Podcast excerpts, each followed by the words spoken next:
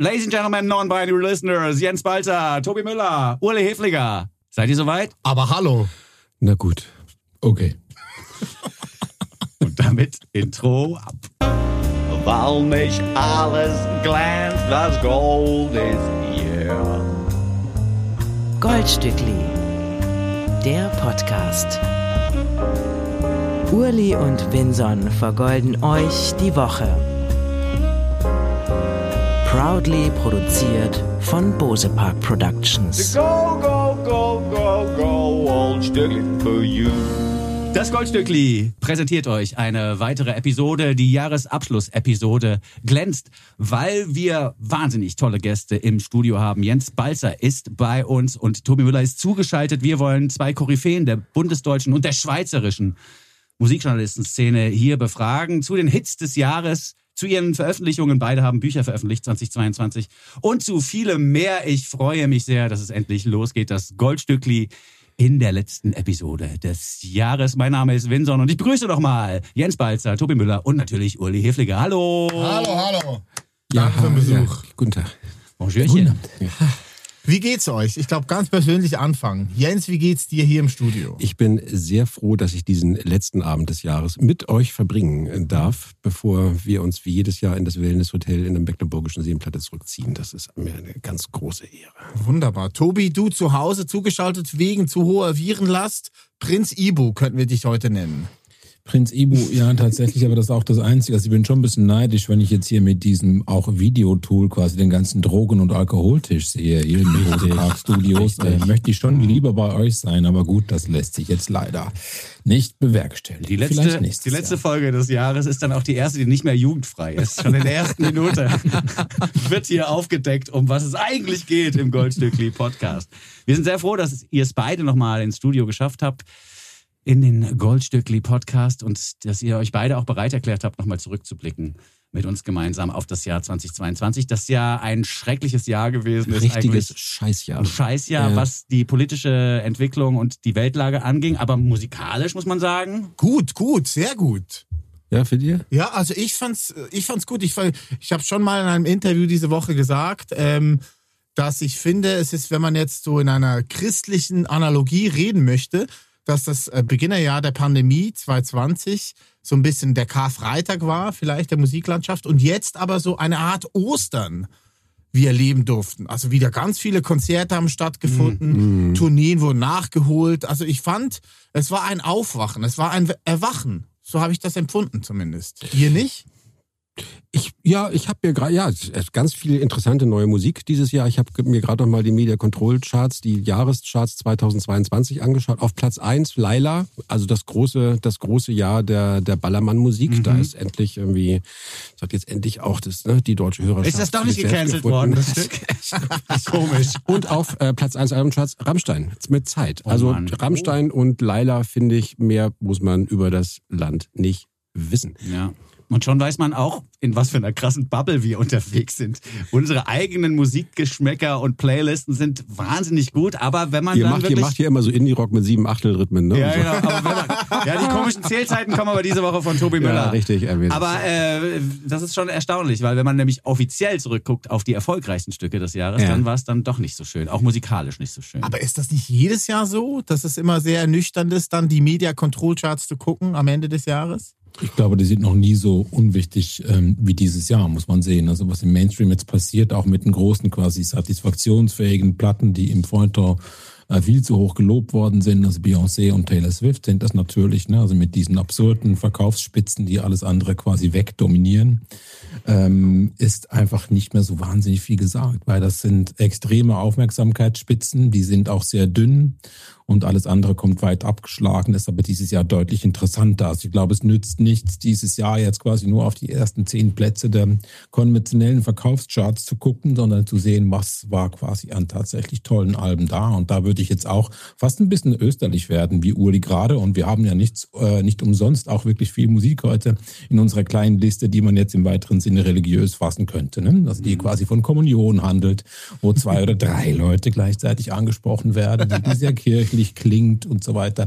Wo es wirklich viele gute, erstaunliche Alben gab. Ich finde in diesem Jahr, dass ein großer ähm, eine Rückkehr, würde ich es nennen, eigentlich von Gruppen. Wie gesagt, nicht in den Mainstream-Charts ganz oben, da sind es nach wie vor Einzelkünstler, Naja, wie in den letzten 20 Jahren fast immer. Ähm, aber was für mich interessant war, waren Bands und Kollektive. Deswegen habe ich mich auch für die entschieden und ich finde auch die interessanteren Sachen in unserer Liste heute sind alle von Bands. Wenn Tobi jetzt quasi schon so vorprischt, Hm. möchte ich die Überleitung, die ja jetzt vor uns liegt, auch nicht zerstören im Nachhinein, sondern vielleicht auch direkt unseren Gast dazu einladen, über seine erste Band in dieser Woche zu sprechen. Denn hierbei handelt es sich um ein Projekt, das aus mehreren Menschen besteht und das als Kollektiv schon fast verstanden werden kann. Tobi Müller hat Salt mit ins Gespräch und ins Format gebracht.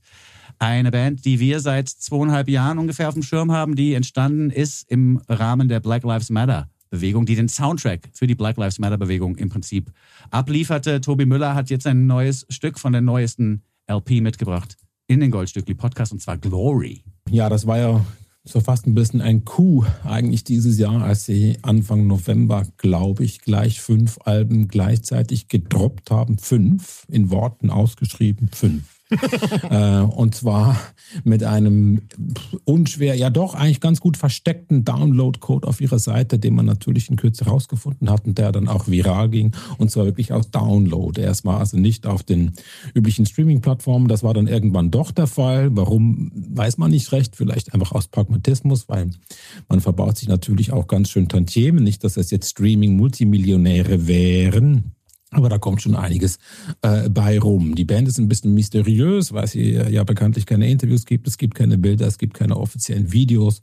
Sie sperrt sich dem allen so mysteriös, aber auch wieder nicht. Wir wissen immerhin, dass das Ganze produziert ist von Inflow, also einem Mann, der auch schon Michael Kiwanuka und auch aber Adele produziert hat oder gerade jetzt im Dezember wieder neu rausgekommen, die ähm, tolle Little Sims, eine britische Rapperin. Auch von den beiden Sängerinnen weiß man ein bisschen was, Cleo Sol und äh, eine andere Sängerin aus Chicago, die immer wieder da sind. Es ist wahrscheinlich einfach tatsächlich ein Kollektiv, das mit sehr vielen verschiedenen KooperationspartnerInnen zusammenarbeitet. Einen mysteriösen Chor zum Beispiel, hat wahnsinnig viel Gospel auf, zumindest zwei dieser äh, fünf Platten. Anderes ist quasi dieser minimalistische Soul, der, ja, die Stimmen klingen so ein bisschen nach äh, Kathedralenhall der 60s Soul. Ich würde sagen, die Bässe und die Gitarren erinnern mich eher ein bisschen an so trockene, mikrofonierte Sachen aus der Post-Punk-Dance-Szene. ESG zum Beispiel kommt mir da oft in den Sinn, also ein Projekt aus der Bronx von äh, vier Schwestern, den Krakens-Schwestern äh, damals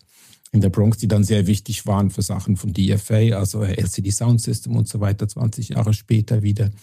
Und ähm, dann gibt es so ein sehr unterspannt gespieltes, einfaches Schlagzeug, als würde es quasi Samples für Jay Diller einspielen oder sowas, was sehr cool klingt. Also man hat aus verschiedenen Epochen so Versatzstücke ähm, da drin in dieser Musik, die sehr ja, transparent arrangiert werden. Da wird nichts überproduziert, auch wenn Inflow quasi ein klassischer Produzent ist, der das ja eigentlich könnte. Und man hat jetzt nach den eher aktivistischeren Lyrics, äh, die eben auf der Black Experience fußen, viel auch von Polizeigewalt erzählt haben, hat man jetzt eine Hinwendung zum Spirituellen. Also der Gospelchor tritt nicht umsonst ähm, vermehrt auch und auch sehr schön auf. Manchmal fehlen auch die klassischen Soul-Gesänge ganz und wir hören nur Gospel und äh, Streicher zum Beispiel. Später ein bisschen Schlagzeug und Bass dazu. Und äh, da ist auch Glory natürlich ein Hinweis darauf. Vorerst nur im Titel äh, bei Glory und gar nicht so sehr bei dem, was eigentlich im Gesang selber passiert. Aber das ist für mich auch so ein weiterer Hinweis darauf, was ich eingangs gesagt habe wegen der Bands, dass ich glaube, hier hört man eben auch eine Band. Das könnte auch alles ein bisschen von einem bekifften Nachmittag im Studio stammen, ähm, weil es wirklich so einfach gespielt und, und produziert ist. Und trotzdem beim zweiten, spätestens beim zweiten Hören, merkt man dann, dass das eben doch ganz harte Hooks sind. Die Fanghaken äh, setzen sich sofort fest im Ohr oder wo auch immer äh, im Körper. Man will sofort wieder hören. Das ist natürlich eigentlich sehr ausgefuchst und catchy produziert und wahnsinnig überbordend in diesen fünf Alben. Also ich kann die alle hören. Ich finde sie nicht alle gleich gut, aber ich kann die alle hören und äh, es ist für mich der Drop des Jahres. Glory. Der Goldstückli Podcast. Jeder Song so gut, dass man sich fragt, schürfen die das? Salt mit Glory gehört, eine Empfehlung von Tobi Müller. Die Gründe seiner Liebe hat er uns erläutert.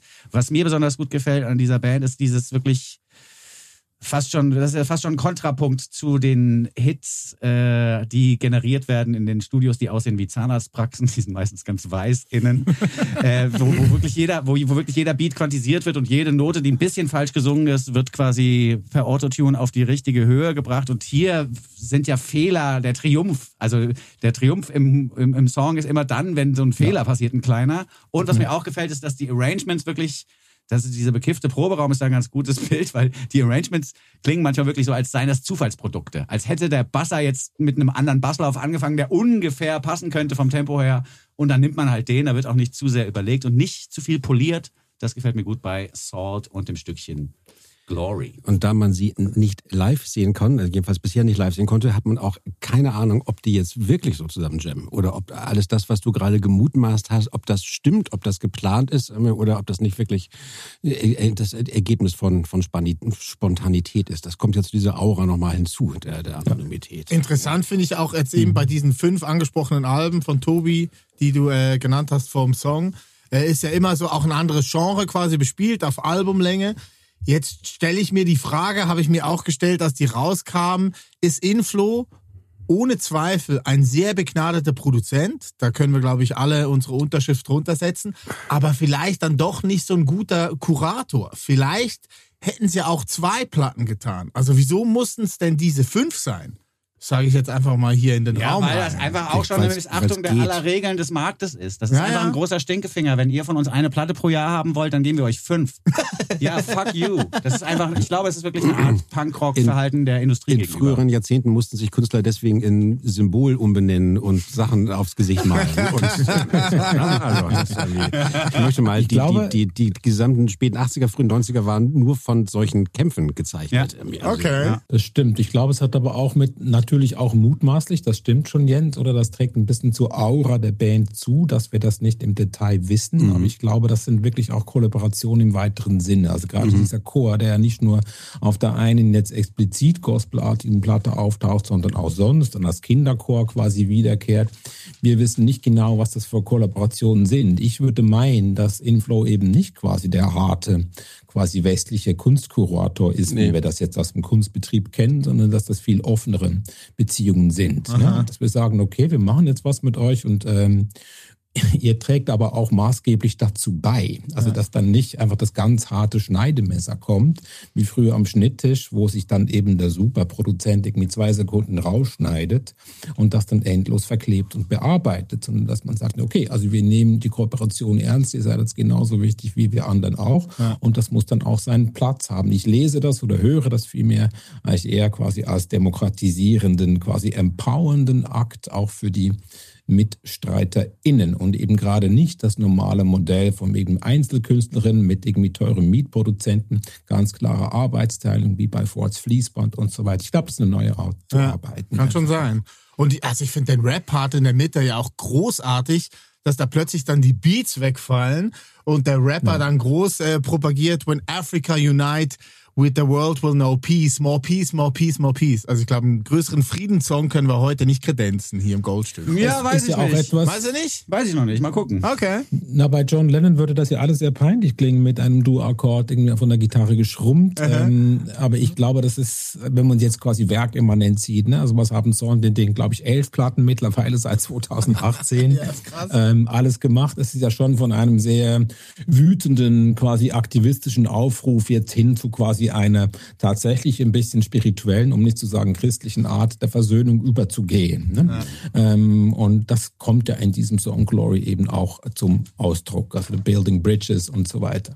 Ähm, dass man da eigentlich auf die Gräben gerne verzichten möchte, das hat natürlich auch ein großes Kitschpotenzial, aber wenn man es aufgrund der Erfahrungen, die hier beschrieben werden, so formuliert, ist es eben durchaus auch ein Angebot oder vielleicht sogar eine Einsicht. Jetzt haben wir es von Vereinigungen gehabt und auch von Einzelkünstlern mit Produzenten in the back, die die Hits schön machen mhm. und äh, im Gegenteil dazu eben auch von der Band Salt, weil wir aber die eben gerade schon erwähnten Felder schon angesprochen haben, können wir leicht und locker überschwenken auf unser nächstes Stück Musik, das Jens Balzer mitgebracht hat. Da geht es nämlich nicht um das Kollektiv, das gemeinsam musiziert, sondern um einen wie eben schon beschriebenen Einzelkünstler, Naja, es, der ja, Hits macht. Nein, nein, nein, nein, nein. Perspektiven, Perspektiven. Perspek- Perspektiven. Es handelt sich tatsächlich aber auch insofern um ein äh, sehr gutes äh, deutschsprachiges Pendant zu Salt, weil er natürlich der erfolgreichste und einflussreichste politische Künstler der letzten Jahre ist. Also keiner gibt so organisiert so große antifaschistische Konzerte wie ihr jedes Jahr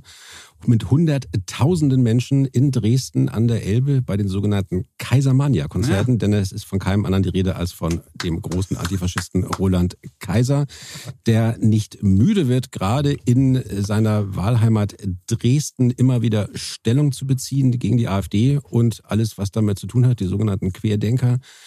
Und äh, der auch, das fand ich sehr hellsichtig. Es gab eine Präsentation des neuen Albums Perspektiven Ende August im Funkturm hier in Berlin, wo er nochmal eine politische Ansprache hielt und meinte, vor dem drohenden Herbst, man müsse sehr aufpassen, denn die größte Gefahr sei das sich entwickelnde Hufeisen aus Linkspartei und AfD, aus äh, Post-Corona-Verharmlosern und den neuen Putin-Freunden. Und das sind so klare Worte, wie ich sie ansonsten erstmal von wenig politischen äh, und auch äh, Musikern und Musikerinnen in Deutschland gehört habe. Das schlägt sich in den Songs nicht direkt nieder, sagen wir mal so.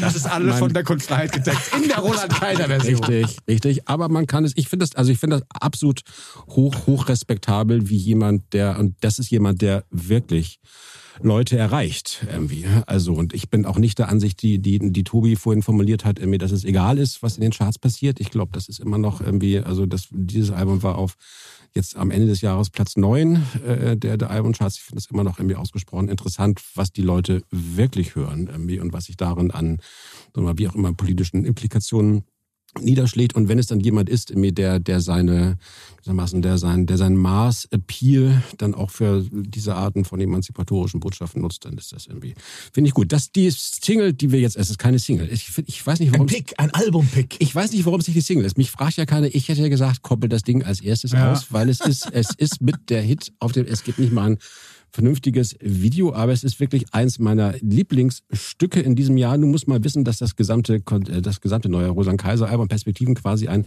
Konzeptalbum zum Thema Polyamorie ist. Das ist ja auch was unter, was unter, was unter jungen Leuten wieder viel diskutiert wird, habe ich gehört.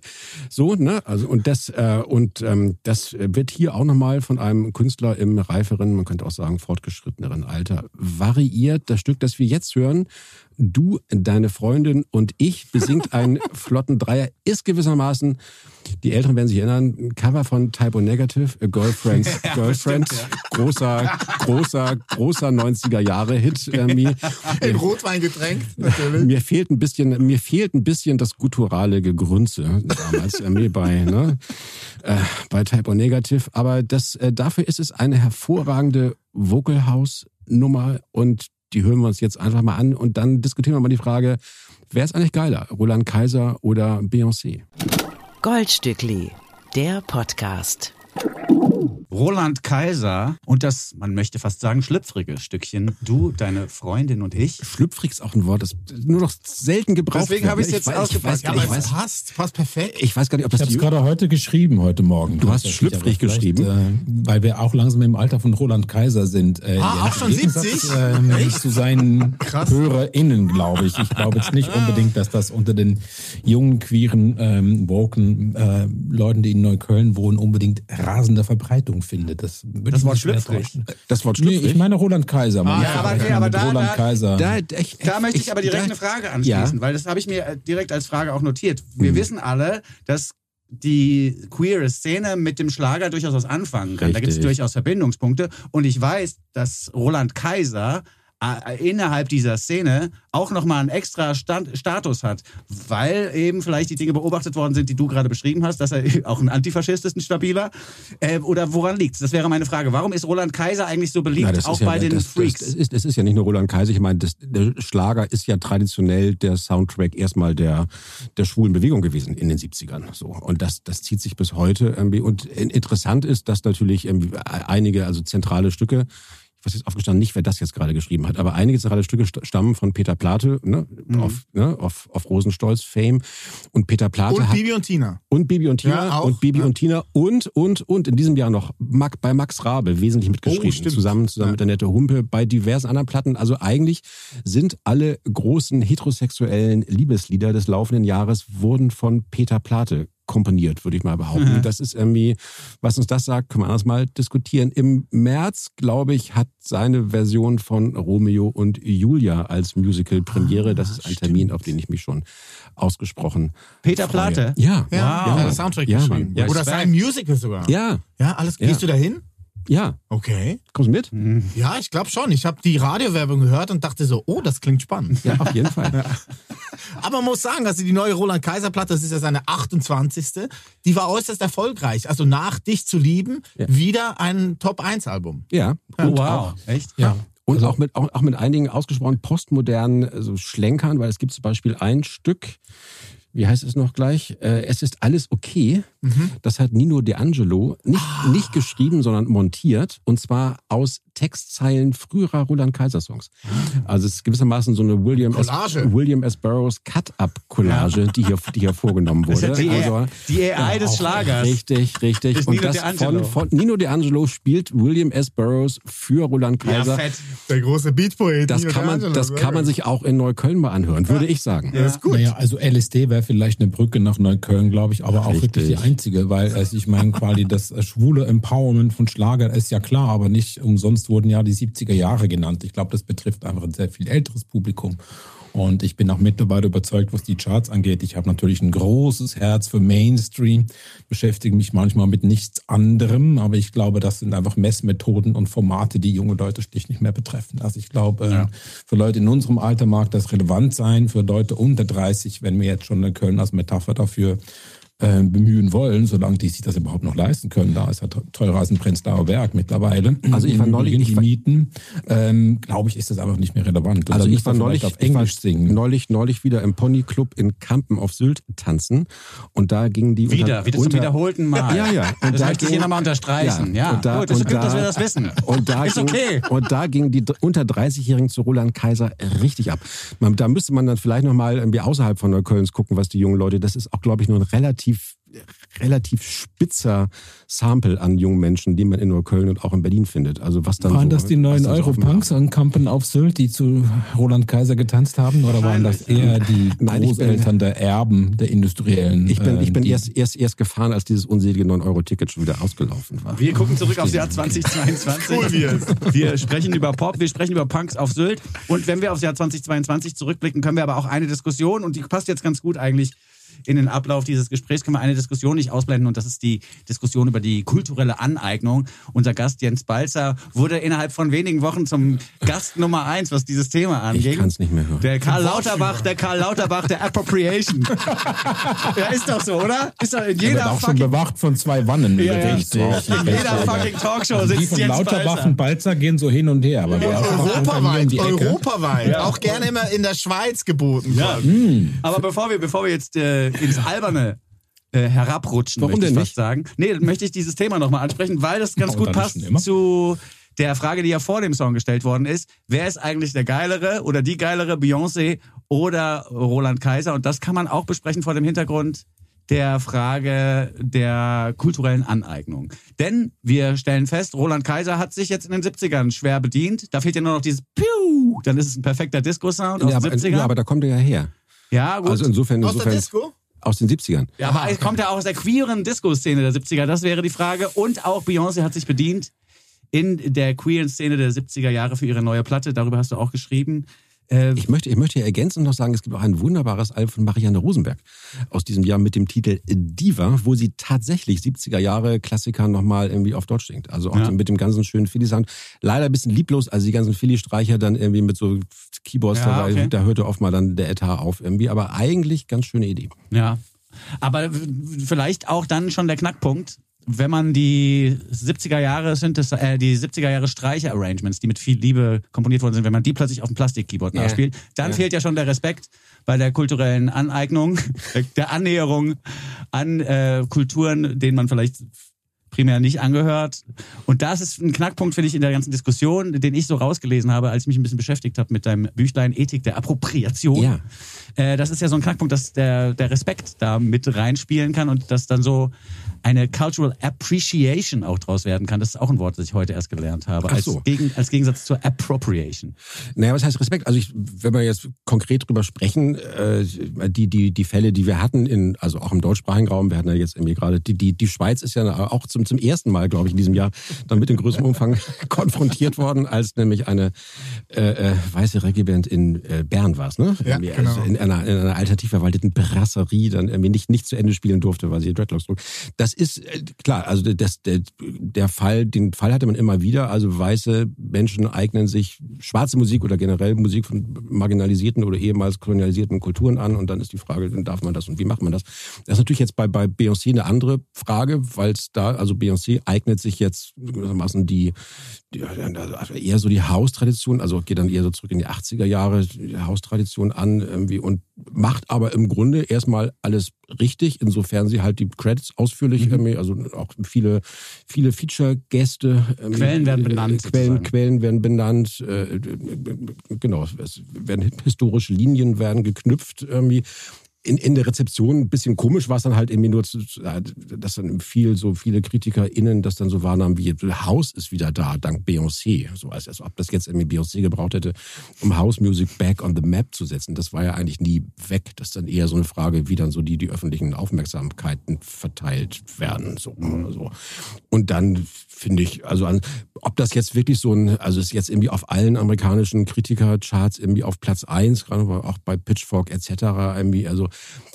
so spektakulär finde ich das, dieses Album jetzt auch wieder nicht. Also da ist jetzt, glaube ich, eher so viel doch, das ist halt nun mal der amerikanische Superstar, den, ne, den sie so haben irgendwie. Und wenn die so einen Move macht, dann wird das erstmal mit großem Interesse irgendwie betrachtet. Irgendwie.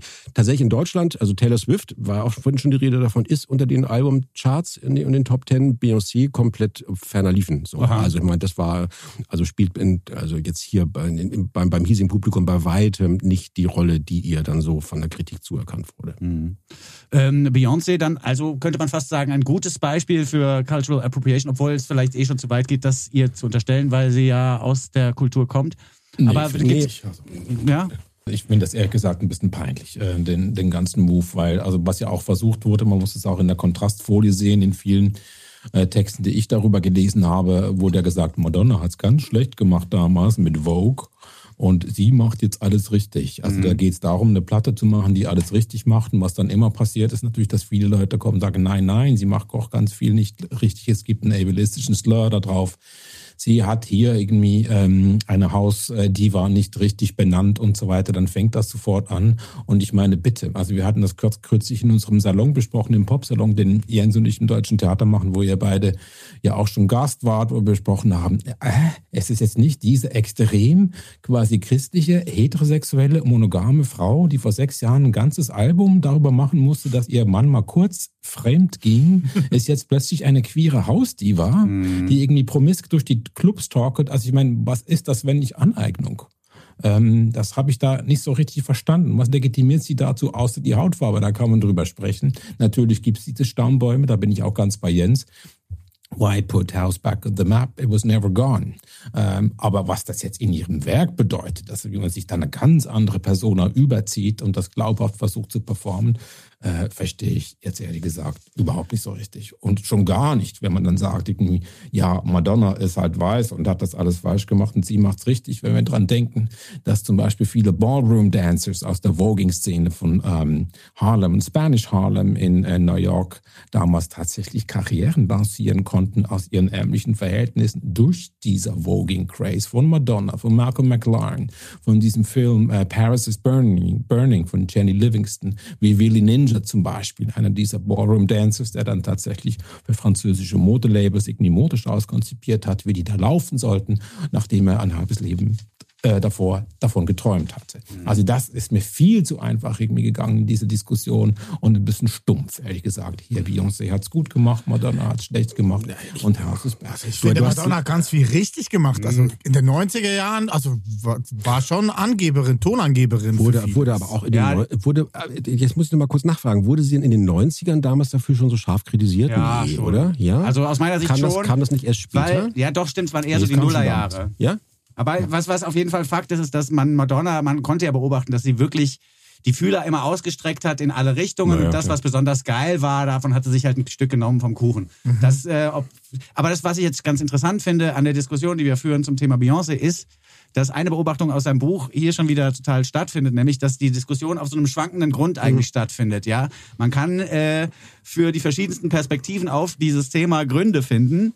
Und das ist aber auch ganz gut so, sagst du in deinem Buch. Man muss ja nicht quasi so, so einen, einen feststehenden Grund haben, auf dem man äh, diskutiert. Ja, aber das ist insofern ist es auch völlig richtig, was was was Tobi gerade eingewandt hat. Irgendwie, also man, man kann min, das mindestens in zwei Richtungen ja auch diskutieren. Also das, die die Frage der was ist Appropriation in sexueller Hinsicht. Das ist ja eine eine die in den Debatten des des abgelaufenen Jahres eigentlich eher unterbelichtet war oder eher zu kurz gekommen ist. Ne? Und das ist natürlich interessant. Also genau genau der der der Punkt, den den den Tobi genannt hat. Irgendwie also klar wird hier jetzt irgendwie Hausnummer als als, als schwarze Musik reklamiert. Irgendwie aber was ist, was ist denn jetzt irgendwie mit, mit, der, mit dem queeren Empowerment, das da mal drin steckt? Und wenn ich mir jetzt irgendwie die, die TikTok-Videos angucke, die dann dazu von den Beyoncé-Fans irgendwie produziert werden, ob bei denen jetzt viel von queerem Empowerment angekommen ist, was da in der Tradition, das wage ich doch zu bezweifeln. Auf der anderen Seite kann man natürlich schon sagen, so in volkspädagogischer Hinsicht, irgendwie, dass so eine der, der, der also die, die große, wie auch immer, ehemalige Hip-Hop-Diva jetzt nochmal zeigt, also gerade äh, natürlich auch eine sehr stark sexistisch und auch homophob natürlich konnotierte Musik, wie der Hip-Hop in den letzten 20 Jahren in den USA gewesen ist, oder sogar in den letzten 30 Jahren, so dass, dass es hier auch eine, eine queere Tradition in der schwarzen Musik gegeben hat, die man dagegen stark machen kann. Also diesen Move finde ich schon, diesen Move finde ich schon interessant. Und natürlich ist es so, wenn man nochmal auf Madonna zurückkommt, dass dann in dieser Ballroom-Szene, also eine der, einige der frühesten Texte, zum Beispiel von Judith Butler, der Gender-Theoretikerin, handeln davon, was bedeutet Drag für den Blick auf sexuelle Maskerade und sexuelle Identität. Und da ist ein völlig anderes Verständnis von, von Appropriation drin, als wir das irgendwie jetzt in den Debatten über diese wie auch immer dann auch irgendwie sehr, sehr verfestigten Cultural Appropriation Vorstellungen haben. Also ich gehöre jetzt zu der Kultur und du gehörst zu der und wenn du mir das wegnimmst, dann ist, bist du halt irgendwie ein Ausbeuter.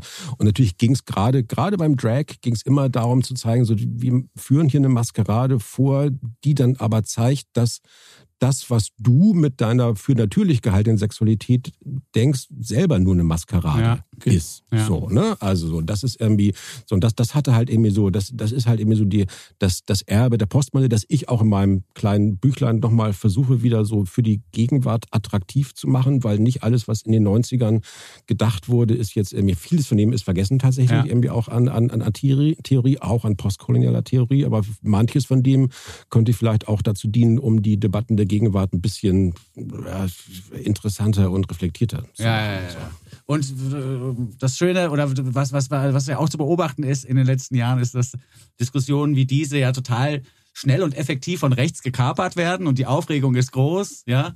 Und sich dagegen zu wappnen, äh, äh, bedeutet ja unter Umständen auch, sich ein bisschen besser vorzubereiten auf Diskussionen und vielleicht auch das kleine Büchlein von Jens Balzer mal zu lesen. Auf jeden Fall in der dritten Auflage gerade wieder lieferbar. Äh, Aber in, wenn du wenn noch ein, noch ein, noch ein Wort dazu sagen darf, ist das war natürlich auch interessant diese alternative Brasserie in Bern irgendwie. So, ich Ja, glaub, die da müssen waren, wir noch mal, das ist da waren, da waren, ich glaube, da waren 35 Leute im Publikum, was ich, was ich so gehört habe. Und äh, ich glaube, die Neue Zürcher Zeitung hat irgendwie zwei Dutzend Artikel dazu irgendwie abgeschossen, Genau, als, als, als, als ob da irgendwie das, das, das Abendland oder zumindest die Schweiz gerade un, Untergeht. unter, unter, unterzugehen drohte.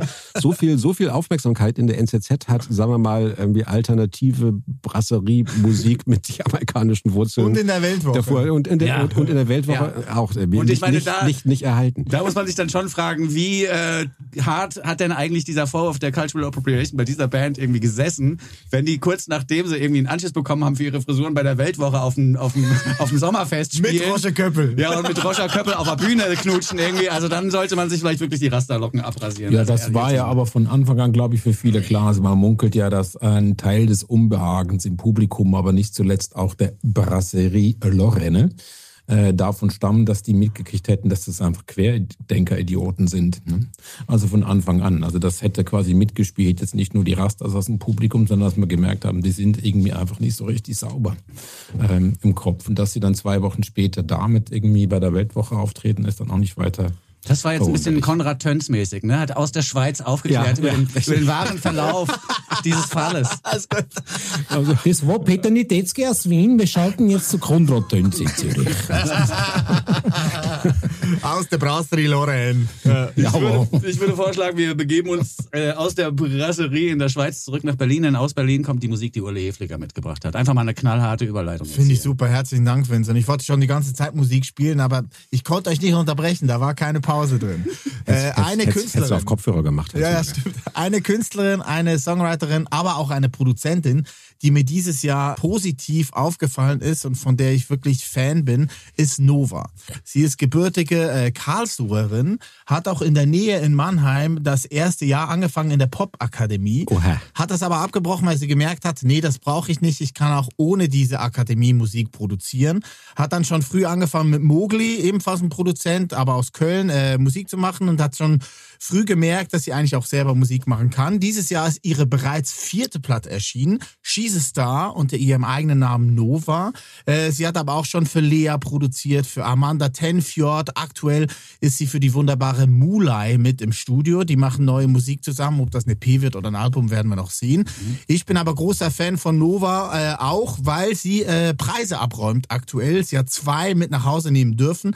Den einen, den Female Producer Prize, der verliehen wird vom Dachverband für bundesdeutsche äh, Musikerinnen und Produzentin. Und dann aber auch als Lieblingsproduzentin äh, den Preis für Popkultur wo sie mit nominiert war, neben Cat Frankie, Max Rieger, Tim Tauterath und Moses Schneider. Also Den Preis hat sie mit nach Hause genommen. Du, du, du, du bist jetzt schon so weit. Also wir haben es vorhin Ja. von den Charts, die nicht mehr relevant sind und so hatten wir es gehabt. Aber du bist jetzt schon so weit, dass du Künstler gut findest, weil die Preise mit nach Nein, Hause nehmen. Quatsch. Ich wollte nur hier ausführen. Ich habe das auch genauso gehört, Ich wie äh, du.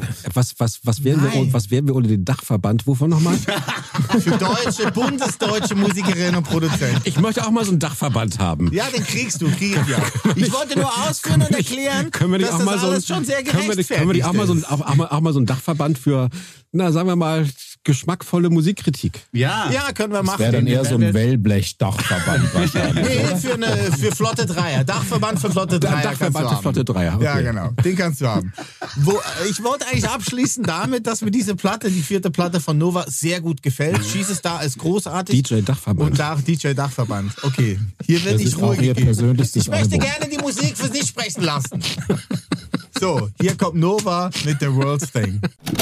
Urli und Vinson vergolden euch die Woche.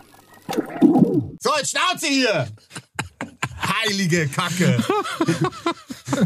So. War doch gute Musik jetzt. War doch gut. Sie lachen immer noch. Die alten weißen Männer vom Balkon. Zahlen.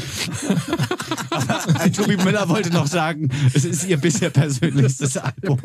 Echt, ich habe das schon vorher versucht zu sagen. Ich weiß nicht, ob es drin geblieben ist. Ja. Also ich muss mal in die frische Luft. Hier wird nichts geschnitten. Ich auch.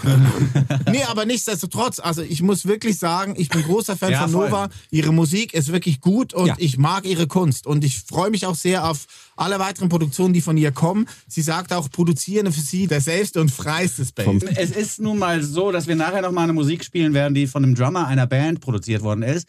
Und da ist äh, viel falsch gemacht worden aus meiner Sicht. Also frequenzmäßig schwierig, die Nummer, die wir nachher präsentieren werden. Und äh, vor diesem Hintergrund ist mir das Nova-Liedchen The World's Thing nochmal positiv aufgefallen. Ja, oder? Weil hier wirklich jede Frequenz mit ganz viel Liebe behandelt wird. Die Details stimmen alle, finden alle an der richtigen Stelle statt.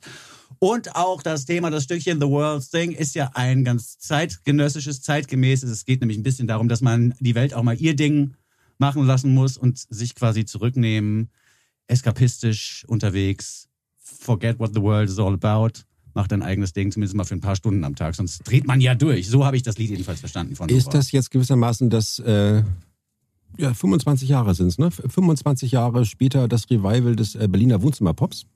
Nach Zweiraumwohnung, Gute oder was? Frage, eigentlich Doch, ja. wir hatten doch, ne, auch wir hatten doch, wir hatten doch, das war so, als, als ich nach Berlin zog, äh, zog, späte, späte 90er, da, wie hießen die alle? Contriva und, ne? Ja, und, Quarks. Nee, Quarks war Köln. Nee, Quarks. Mascha Kurella. Mascha Kurella, genau, ne, weil das war. Ah, der alternative Bedroom Pop. Den meinst du? Nicht Zweiraumwohnung und Paula. Ja, war ja auch. Das war's ja auch. Die haben ja alle eigentlich zusammengehört. Nee, nee, man sagte wirklich Wohnzimmerpop. Ja, ne? voll. Weil, Ja. ich, weil ich, ich glaube, die trafen sich alle noch im, im, In einem im, Garten. Nee, nein. Ein ist ja ordentliches so Gespräch ist schwierig. Der so Im, im, Im Wohnzimmer am Helmholtzplatz. Ich weiß gar nicht, ob es den noch gibt. Das- Ich bin da irgendwie seit 2003 nicht Ja. mehr gewesen, aber so. So, und ähm, das ist so die, die Zeit, wo man in Berlin dann irgendwie, also so die richtig aufregende Zeit war vorbei, irgendwie so, und es war schon Gentrifizierung und uiuiui irgendwie, aber es gab immer noch, also Helmholtzplatz sah immer noch aus wie Hulle und man konnte irgendwie, man konnte in irgendwelchen Abrissbuden irgendwie auf alten Sofas rumsitzen Ja. und sich total unangepasst vorkommen. So. Und das war doch so Monika Enterprises. Alles, was damals Ja, so ja. auf, alles, was damals auf Monika Enterprises. Und das finde ich jetzt, irgendwie, das finde ich so ähnlich, wo ich mich aber frage, wo finden die jungen Leute heute noch die Freiräume, um für wenig Geld Getränke auf durchgesessenen Sofas in Ich- Abbruchbuden. Ich weiß es, Ja. in der Pop-Akademie. Ja, nein, ich In Mannheim? Quasi In Mannheim? Wohnzimmer. Aber, Ja. aber, aber, in der, aber da hat sie doch irgendwie, ich meine, das Pop- Pop- Pop-Akademie ist natürlich das Todesurteil für jede Künstlerin irgendwie, aber da ist sie doch rechtzeitig ausgestiegen. Ja, im ersten Jahr. Ja. Ja, ich sag euch, woran wie das gemacht wird. Und zwar ist es so, dass die WohnzimmerkünstlerInnen in den 90er Jahren, die machten einfach ihre eigene, ihre eigene Band als Projekt und Ja. haben sich trotzdem noch genug irgendwie Kaltgetränke leisten können und das Sofa eben auch, das Ja. ich eben erwähnte. Ähm, und heutzutage machen so MusikerInnen und Producer wie Nova ihren eigenen Scheiß und nebenbei eben noch fünf, sechs andere Projekte, wo sie Demos Mhm. produzieren, wo sie sagen, ich mache die erste Single, Ja. wo sie sagen, ich bin übrigens auch mein eigenes Management, wenn ihr mich äh, haben wollt äh, Mhm. Ah, und ich einen okay. Vortrag halten soll zum Audiologic Software äh, Programm, wie man da am besten die Beats macht, dann mache ich das auch noch nebenbei. Also Ah, verstehe. ist die Leute, die das Oder sitzt, oder sitzt doch heimlich in so Songwriter-Camps, wo man dann mit, mit, mit zwölf Mann und Frau irgendwie das, die neue Mark Foster-Single zusammen genau, genau. Naja, es ist, ist halt so. Und Wer, ich sag wer dir, macht die Bridge? Ja, hier, hier. genau. Und das ist halt das, das ist äh, schön, dass es immer noch funktioniert, aber es ist natürlich eine andere Welt, in der diese Wohnzimmer-Popmusik heutzutage stattfindet als damals, weil das Wohnzimmer muss aufgemacht werden für andere, sonst kannst du es vergessen. Sonst kann sich das nämlich auch nicht finanzieren. Ja, die Wohnzimmer-Pop-Leute haben es ja, wenn es gut lief, nach zwei, drei Jahren dann Engagements am, das- da kennt sich Tobi besser aus, Engagements am Theater bekommen. Also entweder Theatermusik gemacht oder, Ja. oder sing, singende, singende Sprechrollen übernommen. Ich glaube, da ist mittlerweile der Markt aber auch zu, oder? Ja, das sind schon einzelne Leute, die das quasi verfestigt haben. Barbara Morgenstern macht das ja in verschiedener Form zum Beispiel. Und hat einen langen Chor gehabt am Haus der Kultur in der Welt hier. Theatermusik gemacht für verschiedene Produktionen von Rimini Protokoll, dann an eher auf großem Niveau. Da gibt es andere, die das gemacht haben. Aber ja, die ähm, quasi, wie soll man sagen, die, der Peak der Welle ist da auch ein bisschen vorbei, was die Integration von PopmusikerInnen äh, in Theatern und dann auch regelmäßig. Ne? Das Ja. heißt auch auf der Bühne selber performen und nicht einfach ein schickes Band abliefern und dann vielleicht noch eine Woche in der Probe dabei sitzen oder so. Das ist ein bisschen äh, vorbei. Ich finde aber trotzdem, was wir da gehört haben, das ist natürlich alles sehr schön gemacht und hat ein gutes Niveau, aber dass es mich ähm, tatsächlich auch ein bisschen an die Popakademie erinnert eben. Ne? Also in dieser ähm, Sorgfalt, in diesem eingemitteten, also ich glaube, sie empfiehlt sich da schon eben auch als Produzentin für Ja. andere. Und das entspricht natürlich eben auch der Lebenswelt, die jetzt Vinson gerade beschrieben hat. Das ist tatsächlich so. Das ist alles natürlich noch massiv viel neoliberaler als das, was wir jetzt aus unserer Erinnerung der frühen Nullerjahre äh, quasi ausgegraben haben. Also, dass die viel mehr Jobs gleichzeitig machen. Ich begreife das manchmal so jetzt aus künstlerischer Sicht nicht immer. Äh, es ist oft auch Musik, die dann eben gefördert wird von den Popbüros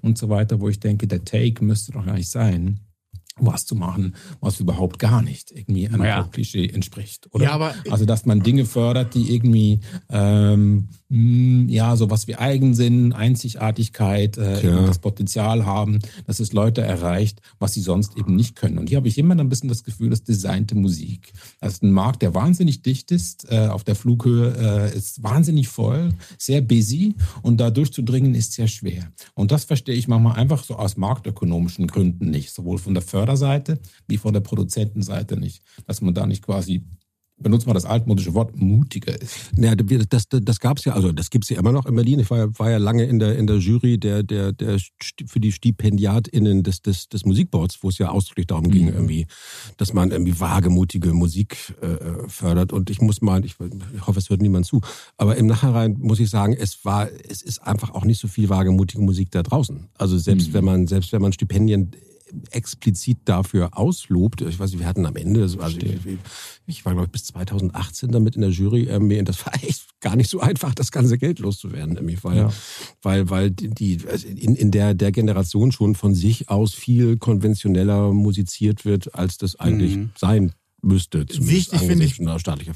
Wichtig finde ich bei Nova aber, dass man wirklich auch äh, diese neue Generation, diese junge Generation und sie auch als Speerspitze quasi von Produzentinnen, die sichtbar werden, dass man das halt auch einfach sieht und für wichtig ansieht. Ich glaube, das Problem ist immer noch, man hört ja immer wieder meistens dann von Männern, dass sie sagen, ja, es gibt ja gar nicht so viele Produzentinnen. Aber ich Ach so, glaube, es okay. ist Ja, ja, das wichtig, dass Ja. man halt Ja. einfach Ja. die auch sichtbar macht und eine Sichtbarkeit denen auch gibt, eine Möglichkeit. Und ich finde, Nova ist da wirklich eine super Wortführerin für diese neuen Generation Ja, ja. an neuen Produzenten. Und die mir Visitenkarte, die Visitenkarte, die sie mit diesem Stück hier abliefert, wenn sie sich damit als Produzentin empfehlen möchte, ist eine funktionierende, gut funktionierende Visitenkarte. Ja. Also ich würde sie annehmen und mir die zu Ja, Hause nochmal auch- angucken und sagen, ja, vielleicht machen wir mal eine Platte zusammen, Nee, weil das- das, hat das- alles Hand und Fuß, handwerklich ist das gut, die Ideen sind gut. Es gibt so ein Verständnis für Frequenzen. Das ist, äh, das ist schon auf hohem Niveau, was hier Und es ist, gearbeitet es ist wird. natürlich auch so ein Achtsamkeitssound. Ne? Also ich meine, das ist ja jetzt gerade für die, für die Generation Achtsamkeit, irgendwie, ich, ich glaube, da geht das voll rein. Und die Thema, das Thema die Welt auch mal die Welt sein lassen. Ne? Das habe ich für mich persönlich jetzt auch nochmal entdeckt, indem ich alles, was aus dem Umfeld dieser Wusstest Zeitung du, kommt. wusstest du vorher nicht? Nee, alles aus dem Umfeld dieser Zeitung Aber kommt, erst habe im ich, auf- hab ich auf Twitter geblockt. Okay, also ich habe ja- mich ja, über Monate habe ich mich über Ulf Aufgeregt. Wenn er morgens was getwittert hat, habe ich mich darüber aufgeregt.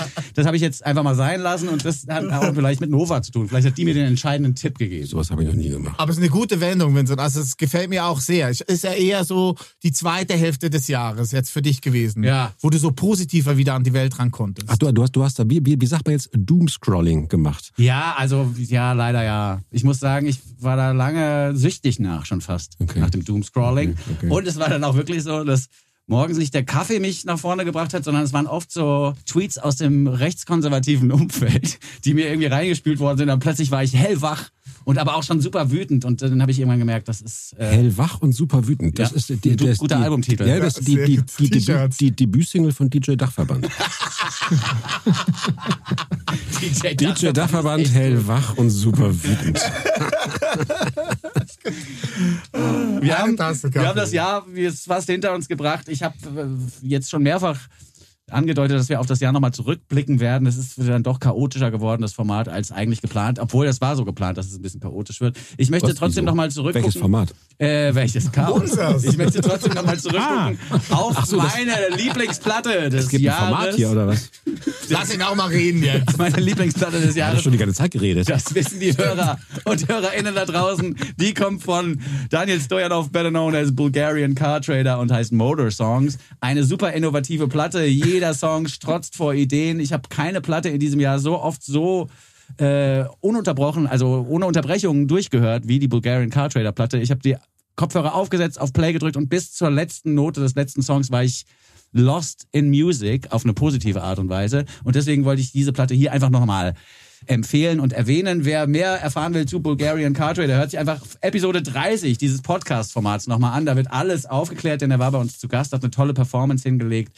Ansonsten einfach die Platte Motor-Songs von vorne bis hinten durchlaufen lassen. Es ist äh, eine abwechslungsreiche Platte der Superklasse.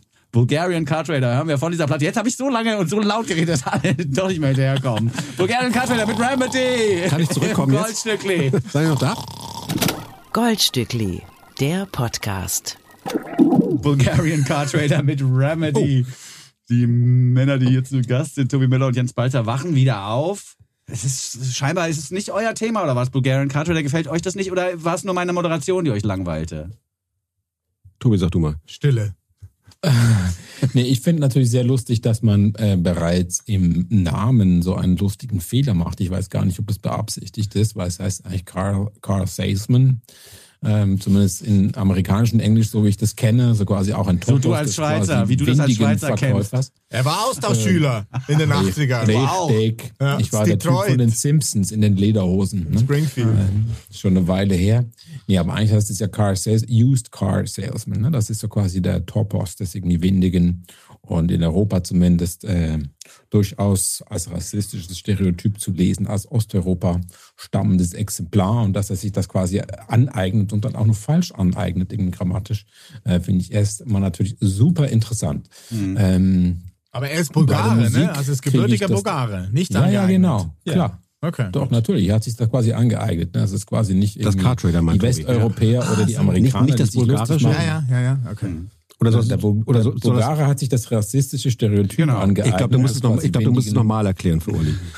Nee, ich hab's gecheckt. Ist jetzt gut. DJ Dachverband hat's gecheckt. Bulgarien, Westeuropa. Westeuropa, rassistisch. Bulgarien sagen, du Nicht rassistisch. Rassist, Ach so. Dann aneignen. Ja, ist gut, hast checken. Ist, ist in Ordnung. Ja, ist in Ordnung. Ja. So, Tobi. Aber habt ihr euch die Platte mal reingezogen? Das ist wirklich eine tolle Platte. Wenn ihr das noch nicht getan habt, dann zieht euch die nochmal in voller Länge rein. Das ist wirklich ein Meisterwerk, finde ich. Und auch eine Platte, die ähnlich wie die Nova-LP so ein bisschen auch als Visitenkarte für ihn als Producer funktioniert, weil er hat das auch alles selber produziert und hat wirklich also Signale aufgenommen und da im Angebot, da schlackern dir die Ohren, finde ich. Gut. Gut, also nicht gehört. Nee, sie finden es einfach doof. Euch fehlt Ja. die Relevanz. Was ist das Problem? Dann geht man lieber auf einen Funkturm zur Album-Listening-Party von Roland Kaiser und dann- das ist relevanter als jetzt die Bulgarian Car Trader Platte. Ja, es ist halt die, Wieso das ist, diese schelmische Lache? Ja, das ist, äh, das ist dann wahrscheinlich auch so ein Redaktionsding, ne? Das ist, Roland Kaiser ist dann Clickbait-mäßig geiler. Da klicken die Leute eher drauf als Bul Bulgarian Car Trader. Ich muss mal kurz an die frische Luft. Ja. Das feuilletonistische Lächeln auf den Stock ziehen hier. Zweierlei. Bulgarian Car Trader. Hauptsache die, die Crew da draußen vor den Empfangsgeräten checkt, wie geil das ist. Ja, das reicht. Ne? Ja. Wir, wir, wir, wir wollen auch, Welche Empfangsgeräte? wir wollen auch, Welche wenn, Crowd? also, also äh, Das die Stimmung kippt. dünn, Ja, das die, Stimmung, ist dünn. die Stimmung kippt so langsam. Im Popsalon, wie viele Leute sind da? 35, wenn es hochkommt oder was? Auf einmal? Ja, come the fuck on. Und das, wenn ihr euch berühmte Leute einladet. Aber welche? Ja. Normalerweise ist es immer voll. Normalerweise sind wir im großen Saal. Mit euch hat's nur für die Bar gereicht. Oh Mann, oh Mann. Ach, So, ja. wo sind wir abgeschweift? Das sind die kleinen Dinge, über die wir sprechen möchten. Die kleinen Dinge, die uns amüsieren und die kleinen Dinge, die besungen werden im Stückchen von Big Thief. Das Tobi Müller, ich bin Captain Überleitung heute wieder, das Tobi Müller mit ins Studio gebracht hat. Big Thief mit Adrian Lenker am Mikrofon haben wir hier auch schon mal vorgestellt, ein, zwei Mal, glaube ich. Ja. Tolle Musik. Äh, Das Stückchen Little Things ist produziert worden vom Drummer und hat mich, ehrlich gesagt, richtig genervt. Die Frequenzen sind hier ohne Liebe behandelt worden. Da hat irgendjemand, der ungefähr mal von jemandem erzählt bekommen hat, wie ein Mischpult funktioniert, gesagt, ich kann die Platte produzieren, das ist kein Problem. Das funktioniert bei den leisen Momenten auf der Platte. Ich habe es nochmal durchgehört. Richtig gut. Da ist das spannend, weil es eben nicht perfekt produziert ist. Aber hier ist, aus, ist in meinen Ohren, ich bin ja auch so ein bisschen Ist das, ist das, tinnitusgefähig, ist eine das, Kakophonie ist das, schon. ist das in, in eurem Format nicht eigentlich so, dass man den Song erstmal vorstellt? Ja, Tobi müsste eigentlich reden. Tobi das soll ist ja, so. Entschuldigung. eigentlich- Stellst du eigentlich- gerade meinen eigentlich- Song vor? Oder? Ja, ich Ja, habe ihn er ist dabei. Eigentlich, eigentlich, Niedergemacht habe eigentlich, eigentlich, schon. eigentlich ist doch jetzt Tobi dran, oder? Tobi, Also Story of my life. Stettler ist wieder aufgewacht. Der zugeschaltet. Waldorf? Entschuldigung. Vergessen. Also wir versuchen, ja, wir, wir versuchen ja im Popsalon immer auch unsere Gäste gut aussehen zu lassen. Das ist ja das A und O des Moderierens. Ich hol gleich mal den Bubbly raus. Ich glaube. Ja, Geh mal- geh mal Getränke der, der. Hinweis, der Hinweis auf die problematischen Frequenzen ist natürlich völlig richtig bei dem Song. Das ist auch ein Song, der ziemlich abweicht vom ähm, Sound und auch von den stilistischen Anverwandlungen vom Rest äh, der Platte äh, von Big Thief. Für mich eins jetzt auch als Album, ein Doppelalbum, für wer sich das Vinyl leisten mag oder kann, äh, der, der ganz großen Veröffentlichung dieses Jahres. Und weil, also mir ging es so, dass ich quasi den Anlass brauchte, darüber zu schreiben und das mehrmals zu hören, um das wirklich, was heißt schon zu begreifen, aber dass mich, dass mir da wirklich was ganz Neues eröffnet wurde. Ne? Zum einen ist natürlich da sehr viel Bluegrass und Country auf der Platte, das hört man jetzt im folgenden Stück gerade nicht, wo das eigentlich eher so ein äh, Generalbass ist, wie man sagt, wenn sich ein Grundton quasi durchzieht durch das Stück und die Harmonien so ein bisschen drumherum schlängen. Aber ich finde, äh, es gelingt, was man in diesem Stück sehr gut hört, ähm, etwas, was sehr selten ist, nämlich dass quasi eine Ästhetik des Queeren, die da im Gegensatz zu Beyoncé tatsächlich vorhanden ist, nämlich bei der Sängerin Adriana Leaker, äh, die mal mit dem Gitarristen Buck Mead verheiratet war, Buck Meek, Entschuldigung, verheiratet war und dann mit einer australischen Musikerin zusammen war und so weiter und eigentlich gar nicht so ständig darüber sprechen mag, wie queer das jetzt alles ist und sagt, ja, queer ist okay, das kann man so gelten lassen, weil sie Queerness eben quasi nicht als Festlegung einer Identität tatsächlich begreift, sondern wirklich im wahrsten Sinne des Wortes als Fluidum, als auch eine Ästhetik des Zweifelns und des Zweifels. Und das hört man erstens dieser Musik an, rein musikalisch, wenn man jetzt sagen kann, es ist dieser Grundton, der ist sehr definierend. Ne? Der zurrt die Dinge quasi fest in der Mitte. Und gleichzeitig hat man bei einem harmonisch relativ einfachen Nummer die Instrumente, die ständig improvisieren. Die Gitarre von, von Meek antwortet ständig ihrem Ges- Gesang. Der Bass findet eigene Melodien, die quasi nicht nur die Grundtöne oder die Quinte und so weiter weitergeben. Und der Schlagzeuger sieht man ja auch, wenn man die mal spielen sieht, ist ständig wie voller Neugier, hängt da an der Lippen, an den Lippen dieser Sängerin, äh, die Dinge sagt, die man auch sehr selten hört, äh, heute gerade, wenn es um queere Musik geht, wenn sie sagt, maybe I'm a little obsessed, maybe you do use me. Das ist quasi ein Rückblick auf Sex, relativ direkt, ich würde sagen relativ unschlüpfrig, der quasi ständig äh, offen lässt, was war das jetzt genau? War das jetzt da doch eine, Quart eine Art von Objektivierung? Habe ich die genossen? Ja oder nein? Äh, und diesen Status ständig offen lässt. Und das für mich quasi eine Art von Queerness, die mir eigentlich ehrlich gesagt viel mehr einleuchtet, als quasi nur auf die Empowerment-Schiene zu setzen, im Sinne von offen lassen. Und musikalisch schafft das die Band eben auch. Es sind vier studierte MusikerInnen von der Berkeley äh, School of Music, also das ist eines der besten eines der besten Musikcolleges der ganzen Welt, die es da gibt. Und sie lassen das trotzdem nicht so richtig raushängen. Ne? Die Musik ist selten virtuos, aber man merkt es einfach im Zusammenspiel. Das meine ich wieder. Hier ist eine Band. Eine Band, die etwas vorführt, was für mich schon auch ein Modell des Zusammenlebens wäre. Wenn man jetzt einfach so eine kleine, äh, vielleicht sogar eine erotische Familie nimmt, die sich aber auf Augenhöhe begegnet. Ne? Also die Instrumente, die miteinander spielen, ständig quasi im Dialog sind, obwohl es eine relativ einfache Nummer ist, ständig andere Sachen spielen. Das ist für mich schon, wie soll ich sagen, ähm, das, was für mich Bands ausmachen. Ne? Also ich möchte sein wie die, mit anderen Worten. Und ich finde, das hört man der Nummer ganz gut an hier. Goldstückli. Der Nummer 1 Podcast unter Goldfischen, Goldhamstern und Golden Retrievern. Ich bin froh, dass Tobi Müller meine Beobachtung bestätigen konnte, dass das nämlich dann doch ganz schön durcheinander ist. Nach der, ja, aber nein, aber nach der Erklärung. Um es, um es mal einfach so. Nein, aber korrekt, wenn- ja. das ist korrekt zusammengefasst, Winston. Ja, absolut. Ist alles ganz schön durcheinander. Absolut. Aber also, ich habe jetzt Tobi Müller zugehört. queer und heißt jetzt ja auch durcheinander. Mir, jetzt denke ich mir, das war alles ganz schön durcheinander, aber ist dann doch ganz gut, weil es war ja absichtlich, ja absichtlich gewesen, dass das durcheinander ist. So ungefähr kann man das zusammenfassen. Also ich finde es gut. Ich kann es unterschreiben, was Tobi gesagt hat. Ich, ich mag dieses Album, dieses Doppelalbum von Big Thief sehr. Mein Lieblingssong ist aber ein ungewollt dogmatischer von dieser Platte, nämlich Certainty. Ähm, da haben sie in den Catskills aufgenommen. Die haben ja in vier verschiedenen Studios quasi die Platten eingespielt. Ja. Und dass in den Catskills da irgendwo im Wald der Strom ausgefallen ist. Ja, das haben wir doch vorgestellt. Genau, den Stück, hatten wir vorgestellt, hatten sie quasi nur zwei Steckdosen zur Verfügung, um dieses Stück aufzunehmen. Und ich finde, so eine Direktheit, so eine schöne Harmonieführung, auch wie Certainty irgendwie vorweist, habe ich seit Jahren nicht mehr gehört. Immer noch ein Lieblingssong der letzten Jahre für mich. Also Ja, aber da groß. waren es halt nur zwei Signale, da kam der Schlagzeuger mit klar, weißt du? Also das ist wirklich. Ja, du auch. Nicht nur der wirklich- Schlagzeuger. Das, ja, also auch das, das, das Call-and-Response-Ding, was da läuft, finde ich alles super. Aber die Frequenzen, ich habe das versucht laut zu hören bei mir zu Hause, das ging nicht. Okay. Also weil die Frequenzen dann wirklich wehtun im Ohr, kann natürlich Kannst auch du, Absicht hast, du, sein. hast du keine Bass- und Höhenregler an deiner ja, aber ich kann doch jetzt nicht bei jedem Stück Musik die Höhen raus und den Bass reindrehen. Das muss doch einigermaßen, muss doch Sinn ergeben, was da einfach so aus den Boxen rauskommt, ohne dass ich da den EQ-Master spiele. Also hallo, ich bin Rezipient und es kein ist Producer. nicht so für audiophile Hörer, die vielleicht noch in einem Ja, Lederschuber nein, das ist blättern genau und sich für eine audiophile Tabakpfeife Hörer, anzünden oder so. Um hier es nochmal Roland Kaiser ähm, zu zitieren, wir sind mal wieder im Partyfieber, heute lassen wir die Korken knallen. So, warte mal. Ah, äh, komm raus, komm raus, du Zapfen. Was machst du denn? Ah, Uli macht schon Ah, wieder Bubbly. ein Bubbly auf. Das Ich habe extra... Hast du, hast du Zapfen gesagt, Uli? Es heißt Zapfen. aber Korken Ah, da. Korken, sorry. Es heißt Korken. Aber ich muss schnell hier ausführen. Äh, wir haben ja schon jetzt äh, quasi eine Wiederholung, weil heute ist quasi das Staffelende vom Goldstückli. Es ist die letzte Sendung dieses Jahres.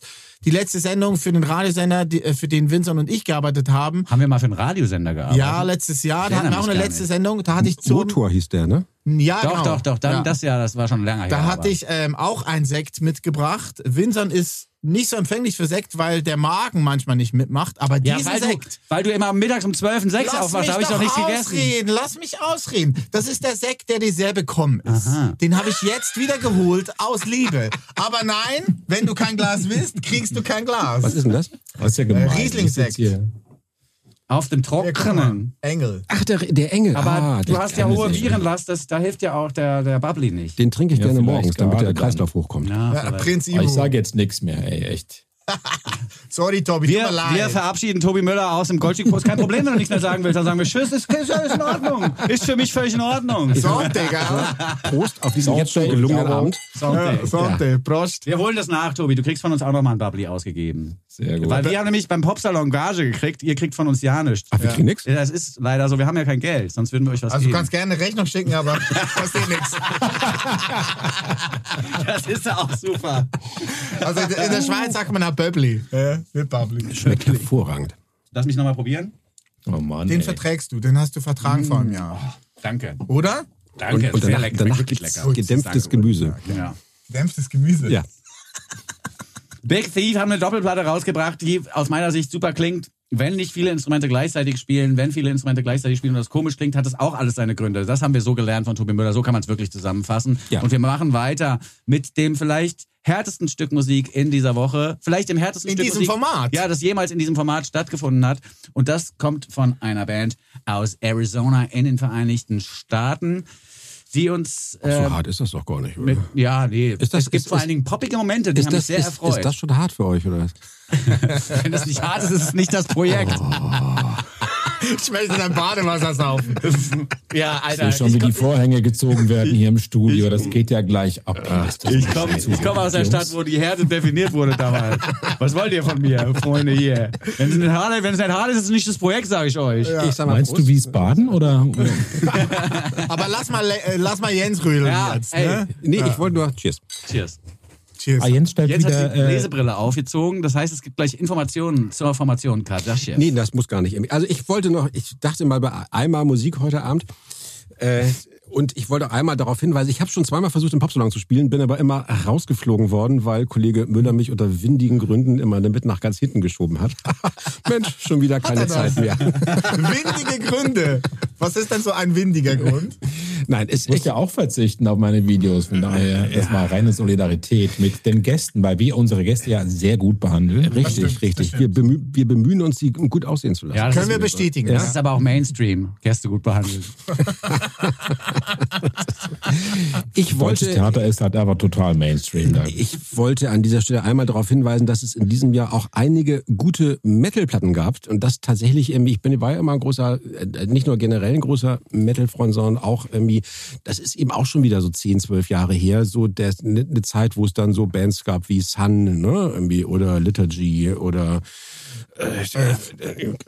genau, noch, noch älter, quasi Vorläufer. Mir wusste aber auch, auch dann wirklich extrem interessante ähm, Überschränkungen gab, äh, Überschränkungen, Verschränkungen gab zwischen, äh, zwischen Metal und Free Jazz und improvisierter Musik und dann auch elektronischer Drone-Musik. Also eine Zeit lang war Metal dieses konservativste aller Genres, dann plötzlich wirklich auch sowas wie so ein, hat sich total geöffnet in alle möglichen Arten von avantgardistischer Musik. Das mochte ich, Wolves in the Throne Room, etc.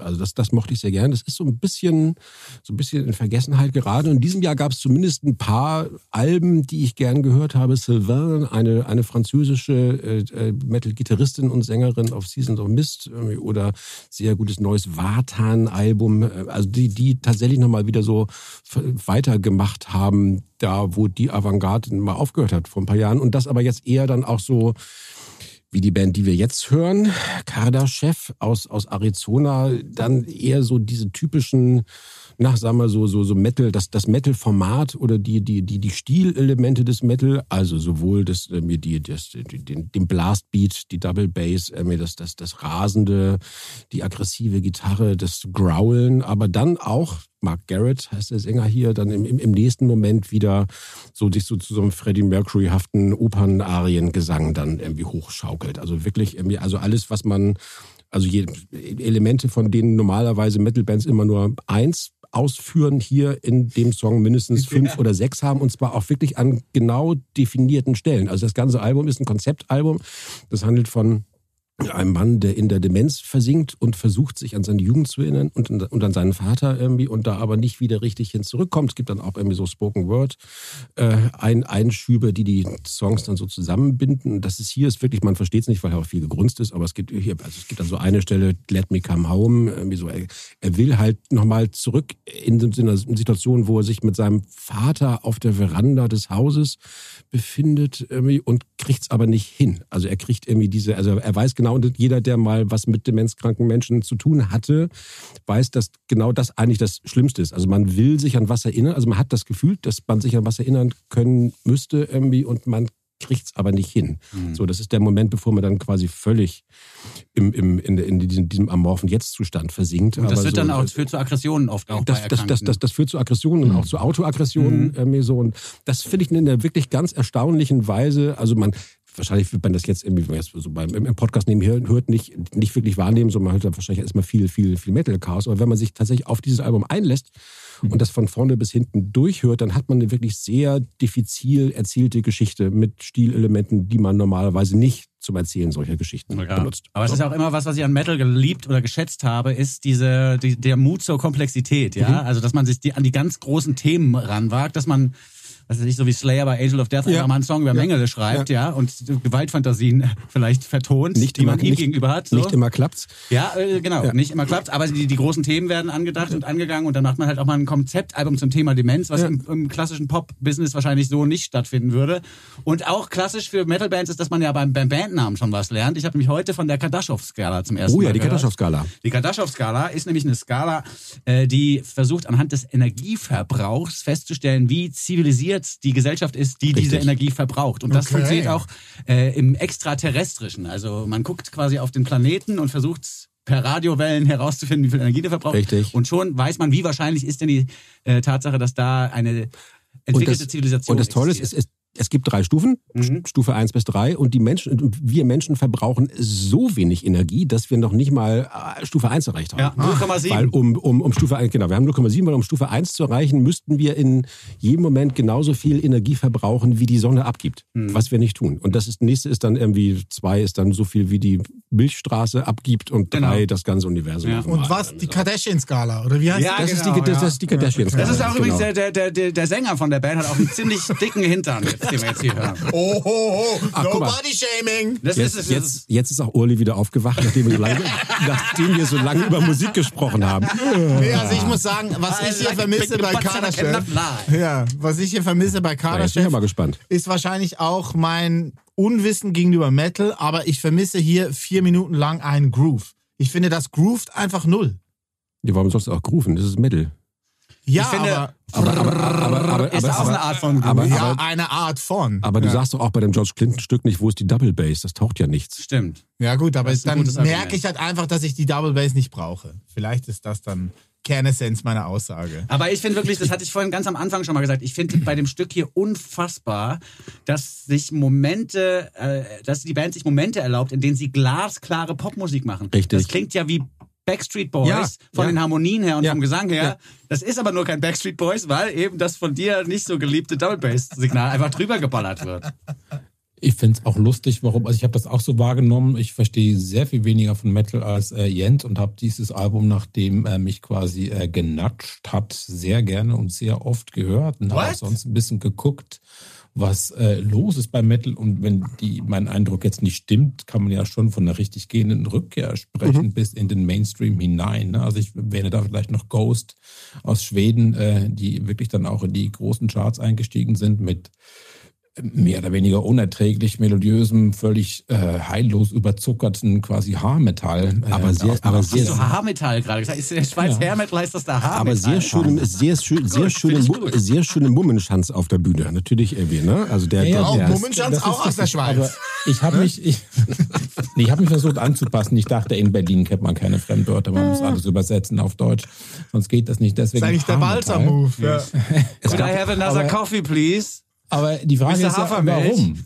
Und ich glaube, die Frage ist also immer warum. wie- Aber ja. Die Frage ist, warum? Äh, ich glaube schon, dass so ein, ähm, jetzt auch so gerade auch dieses sehr gutturale Grundhafte, was ja da nicht fehlt bei Kardashev, also bei allem Emotionalen. Ne? Ich würde sagen, das ist so ein Safe Space moderner Männlichkeit. Ne? Also wo man sich da noch quasi zurückziehen kann in die Shooting Range, ähm, quasi ohne gleich ähm, jetzt quasi in den Verdacht, irgendwie rechtsextremer Umtriebe zu kommen, äh, ist das so quasi ein Outlet dafür. Also es gibt quasi keine andere zeitgenössische Musik, wo sowas wie quasi ungefilterter, ungefilterter Virilität sich so Bahn brechen kann, wie in dieser Musik, ohne dass sie eben gleich unter Verdacht steht. Das ist eine klassische Sublimierung, würde man sagen, in der Psychologie, Psychologie von äh, potenziell natürlich auch durchaus zerstörerischer, äh, gefährlicher Männlichkeit, die man da in der Musik quasi performen kann. Und das ist dann okay. Also es hat auch so ein bisschen was von einem, äh, wie sagt man, wie sagt man, diesen gepolsterten Räumen in der Psychiatrie, wo man dann reingeht.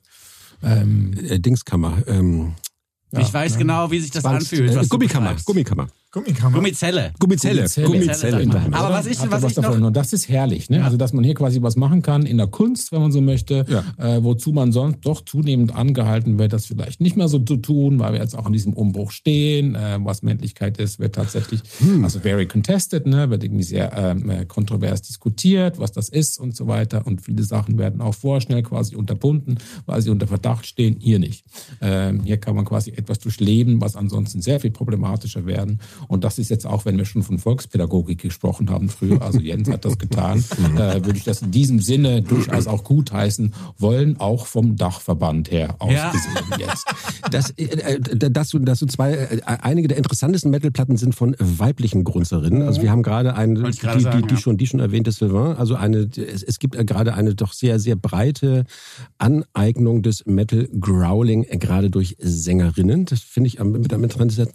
Und es ist natürlich so, wenn, wenn du das so sagst, ja, das stimmt natürlich irgendwie, aber dann, dann ist ja die Frage, da wo ja jetzt irgendwie virile Männlichkeit zuletzt am deutlichsten ausagiert wurde, und das war natürlich der Hip-Hop irgendwie. Also Genau. so. Und da, da ist natürlich irgendwie der, der Metal auf seine Weise, dadurch, dass er halt immer dieses Artificialitäts, diese, äh, diese, diese, diese Grenze da noch drin hat, der hat ja, Metal hat ja nie behauptet, nicht künstlich zu sein oder zu irgendwie, sein, ja, oder irgendwie klar. Street Ja. zu sein. Also abgesehen davon, abgesehen von den paar, die dann mal ein paar Kirchen angezündet haben, irgendwie so, sei es drum.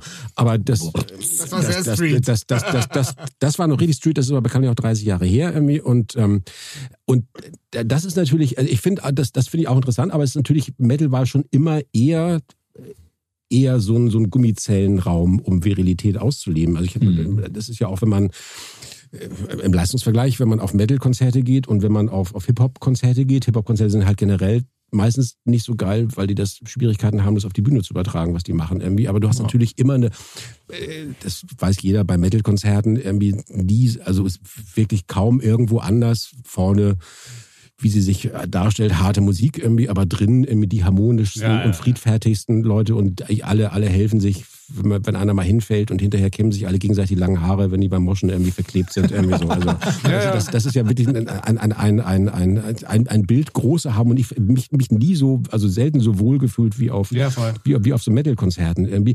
Während natürlich auch andererseits bei, bei, bei so Hip-Hop-Konzerten, gerade von so männlichen Straßenrappern, hast, ist natürlich immer wahnsinnig viel Testosteron. Die Leute können sich auch im Publikum nicht bewegen, krempeln sich ständig an. Man muss immer aufpassen, dass man einen anderen nicht doof anguckt. Irgendwie so. Das, das war natürlich jetzt wirklich sowas wie, wo das dann irgendwie auf, in, der, in der Realität ausagiert wurde. Und auch, Ja. auch wie ich finde, auf, auf eine meistens sehr, sehr unangenehme Wobei Weise. das ja natürlich das genaue Gegenteil von ist, von dem, wie Hip-Hop zunächst gedacht war in der Bronx, nämlich als äh, Peace Unite und wir kommen jetzt alle mal zusammen und Richtig. sind nicht mehr in der Gang und kämpfen Richtig, gegeneinander, sondern ja. wir feiern jetzt zusammen.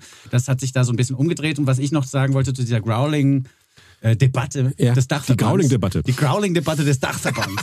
Ja, die, Das ist- ist die, also- die wurde in diesem Jahr nicht richtig geführt, Ja. die Grauling-Debatte. Ich glaube, das müssen wir mal für 2023. Neue müssen, Buchidee. müssen wir, müssen Neue mal, Buchidee. müssen wir, wir müssen mal die Grauling-Debatte on the map setzen. Top 1, 23, Growling-Debatte des Dachverbands. Kannst ja mal pitchen bei Rowold oder so, Jens. Aber was ich, was ja wirklich, das, ich finde, das Growling ist ja wirklich die, eigentlich die geschlechtsloseste Art zu singen, weil Frauen und Männer das gleichermaßen können und du kannst wirklich nicht unterscheiden. Growlt hier jetzt gerade eine weibliche, eine weibliche Künstlerin oder ein männlicher Künstler oder ein non-binary Künstlerin sozusagen. Das ist äh, alles für alle gleich möglich. Kann jeder. Machst du mal Tobi. Müller? Okay. Ja. Uli, also, Uli versuch du mal. Boah, der ist geil. Ja. Ja, Waldorf. Jens, Jens Balzer muss noch ein bisschen üben. Komm, wir spielen die Kardashians jetzt. Aber darf man vielleicht auch nochmal kurz sagen, wenn wir hier schon, äh, also okay, im Growl-Metal sind auch Frauen jetzt willkommen. Also, Dasselbe kann man jetzt auch schon seit ein paar Jahren über Hip-Hop erzählen, ne? wo wir gerade waren. Also es gibt da sehr viele. Nee, darum, das- das- oder einige quasi irgendwie äh, Rapperinnen aus Deutschland, die irgendwie viel gerissen haben in den letzten Jahren. Ja. Das stimmt. Äh, Du hattest aber gar nicht gemeint, ich meine jetzt rein mehr von der ästhetischen Technik. Also bei mir war es ein ganz formales Argument, weil ich hatte dich im Verdacht, dass du da biologistisch argumentiert hast. Nur Männer können growlen. Das wollte ich nochmal richtig stellen, Tobi. Aber wie Männer growlen, das hören wir jetzt. Kardashian mit Glass Metal ist total Phantoms. genderfluide, klar, das ist, ja, wissen wir jetzt. Auch merkt man jetzt von der Antwort. Wie richtige Männer growlen, das hören Sie im Goldstückli Podcast. Hier ist Kardashian mit Glass Phantoms. Goldstückli, der Podcast. Schönes Stück Musik habt ihr uns da mitgebracht. Vielen Dank Danke, Jens. dafür. Hat's euch nicht gefallen, oder was? Doch, sehr. Sehr. Nee, ich find's nicht gut. Äh, kurzer Ausblick Ding. aufs Jahr 2023. du aber, bist aber, doch. Aber du findest ja auch Bulgarian Karträder gut, ne? Nee, das, Das war Vincent. Ja, das war ich. Ja. Ja, und ich hoffe mal, dass ich nicht der Einzige bin, der Bulgarian Car Trader Ja, ich gut find's findet. auch gut. Ich, ganz hervorragendes Album. Ja, Ja, das siehste? beste Album des Jahres. Ja. Bevor wir uns verabschieden voneinander, möchten wir natürlich Ach noch ein. Stück, ein Stück äh, präsentieren, das wir geworden. selbst kompo- komponiert und hier für, Also die, für du- diese Show gemacht Du haben. alleine, Vincent. Ja, erstmal das. Das wollen wir nochmal besprechen. Und wir müssen aber, bevor wir das machen, auch nochmal einen Blick aufs Jahr 2023 werfen. Denn Play, Pause, Repeat von Tobi Müller hat uns sehr gefallen. Ein Buch, das aufklärt nochmal über die Zusammenhänge zwischen den Aufnahmetechniken und der Musik, die dann hinten bei rauskam. Dass das eben alles miteinander zusammenhängt. Das wird in dem Buch nochmal genau beschrieben. Da will ich wissen, ob es einen Nachfolger gibt. Und bei Jens Balzer weiß ich, dass für den Frühling bereits ein neues Buch angekündigt ist, das über den 90er Jahre erzählt. Du bist ja der große Jahrzehnten-Experte, der Dekaden-Expert, Dr. Dekade. Dr. Dr. Karl Lauterbach, Dr. Dekade der Bundeswehr. Ist Ja, das, so? das ist auch vom, es Alter, ist, es ist, Dr. Dekade, das ist voll der es, gute es Titel. ist auch tatsächlich vom, vom, vom Dachverband der Dekadenliteratur ist es, ist es abgesegnet. Ich darf das machen. Nein, aber du kannst halt, du, hast für halt, du hast ja 70er, 80er hast du schon abgefrühstückt. 90er jetzt. Tolle Werke. Ja, herzlichen Dank. Aber auch sehr desil- desillusionierend für Leute, die zum Beispiel David Bowie mochten, lieber das 70er Buch nicht lesen, dann mögt ihr David Bowie nicht mehr so gerne. Aber Triggerwarnung. ja, Äh, Tri- Triggerwarnung. Trigger, Triggerwarnung. Aber die 90er sind jetzt schon fertig geschrieben oder musst du dann noch Feinschnitt? Nein, ich bin gerade dran und äh, das Buch erscheint dann, sagen wir mal, etwas späteren Frühjahr. Ähm, das, genau, die 90er, das äh, Jahrzehnt der Freiheit, richtig. Aber es würde nämlich, mir wurde das schon angezeigt. Also da gibt's schon ein Cover und so. Man kann es schon vorbestellen, glaube ich. ja, sogar. kannst du, ja, bestell mal vor. Ja, aber dann schreibst du es auch zu Ende, bitte. Ja, versprochen. Gut, dann hätten wir es auch Das, das, wird, das, das, das, das Geld wird doch erst von deinem Konto abgebucht, wenn, das, wenn, das, wenn du das Buch tatsächlich in den Händen hältst. Ja, nein, das Also erscheint, ab das erscheint 5000 halt. Bestellungen ist ihm der Privatchat, glaube ich, gebucht, oder? Richtig, Das wird richtig. Erscheint- Alles klar. Das sind so die Sphären, das sind die Sphären, wo ihr euch bewegt. erscheint Ende Juni im, äh, genau, im Rowold Berlin Verlag. Es gibt eine Buchpremiere in der Schweiz. Okay, natürlich. Im, äh, Deine neue Heimat? Im Restaurant Kaufleuten in Zürich. Ah, ich dachte in der Brasserie Lorraine. genau. Jens lässt sich schon die Haare wachsen, ich sehe schon. Ich habe ich, ich hab so viel Spliss im Alter, das kommt nicht in Frage. Ah, Dr. Dekade, formerly known as Cultural Appropriation Arzt. Er ist jetzt mit Rasterlocken in der Schweiz aber Bühne. Aber also das kommt im Sommer. Richtig. Möchte ich kurz abwürgen. Tobi Müller, wie ist denn bei dir eigentlich? Also weil Play, Pause, Repeat hat mir wirklich sehr viel äh, Gegeben, mir auch. Das war wirklich ein tolles Buch. Mir auch. Erleuchtende Momente waren doch da. jetzt, wenn ich euch so viel gegeben habe, dann ist doch gut, oder? Dann könnt ihr gar nicht mehr mehr nehmen. Kannst du- nee, es ist noch nicht spruchreif, was ich als nächstes Okay, schreiben soll. Okay. Gut. Aber wir hoffen mal darauf, dass wir auch mehr gedrucktes von dir bald in den Händen halten dürfen, weil auch das kann er, Tobi Müller. Zurückhaltung Man im wird es nicht Podcast. denken, man Ja. muss nicht denken, aber Ist nicht so sein schreiben. Ding, aber schreiben kann. Auch ansonsten machen wir natürlich mit dem Popsalon weiter, jedenfalls bis zum Sommer, einmal im Monat im, Okay. In der Badekammerspiele des Deutschen Theaters. Dürft ihr schon verraten, wer die nächsten Gäste sind? Gästinnen? Selbstverständlich am äh, 17. Januar, ne? Tobi, kommt Dr. Klaus Lederer. Wow. Ja, hallo. Senator für Kultur. und auch Europa in Berlin. Kultur und Europa, das ist, das, So ist das, das, das ist der, das ist der. Ach, der formale Richtige. Und natürlich auch Bürgermeister von Berlin, was wenige wissen. Es gibt, es gibt ja den regierenden Bürgermeister, das ist, nee, Wowereit heißt er nicht mehr, genau, aber der andere, die andere.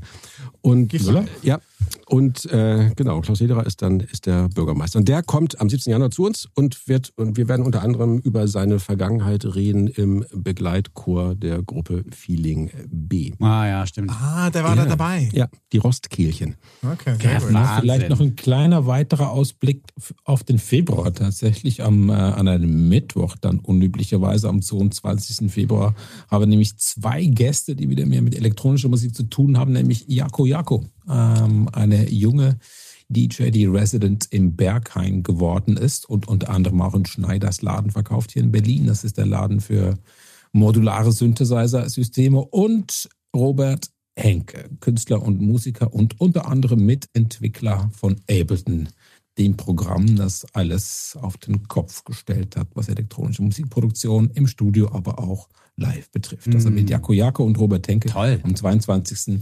Februar im Deutschen Theater. Da will ich Gästeliste, da komme ich vorbei. Das ist spannend. Da hast du Gästeliste? Da möchte ich Gästeliste haben. Hast du gerade organisiert? Ich bin halt, Da ich ich, trinke Gästeliste. ich trink so ein halbes Glas Sekt, weißt du, aber ich dann, sonst bin ich mal sehr zurückhaltend, ein halbes Glas Sekt. Oh, kannst du mal auf eine Liste schreiben, ist ja wohl kein Problem, oder was? Ja, sonst ist Vincent immer sehr zurückhaltend. Wir kennen uns schon so ist lange. Ja, ja, ja, ja. Nein, aber ich bin, So, ich bin, so zurückhaltend, dass man kaum bemerkt, wenn er mehr Raum ist. Ja, ne. Ich kann aber schwierig, ich wirklich nicht kann, ist so Sachen einfordern. Kennt ihr das nicht? Wenn du, wenn du eigentlich Anspruch auf was hast, kannst du dann da hinzugehen und sagen, ich habe da Anspruch drauf, fordere ich ein. Da halte ich mich gerne zurück. Aber jetzt, wenn ich ein halbes Glas Sekt getrunken habe, sage ich, ich möchte im Februar auf die Gästeliste für Tobi, dieses- kannst du die dem dein, auf deine. Gästeliste schreiben, bitte?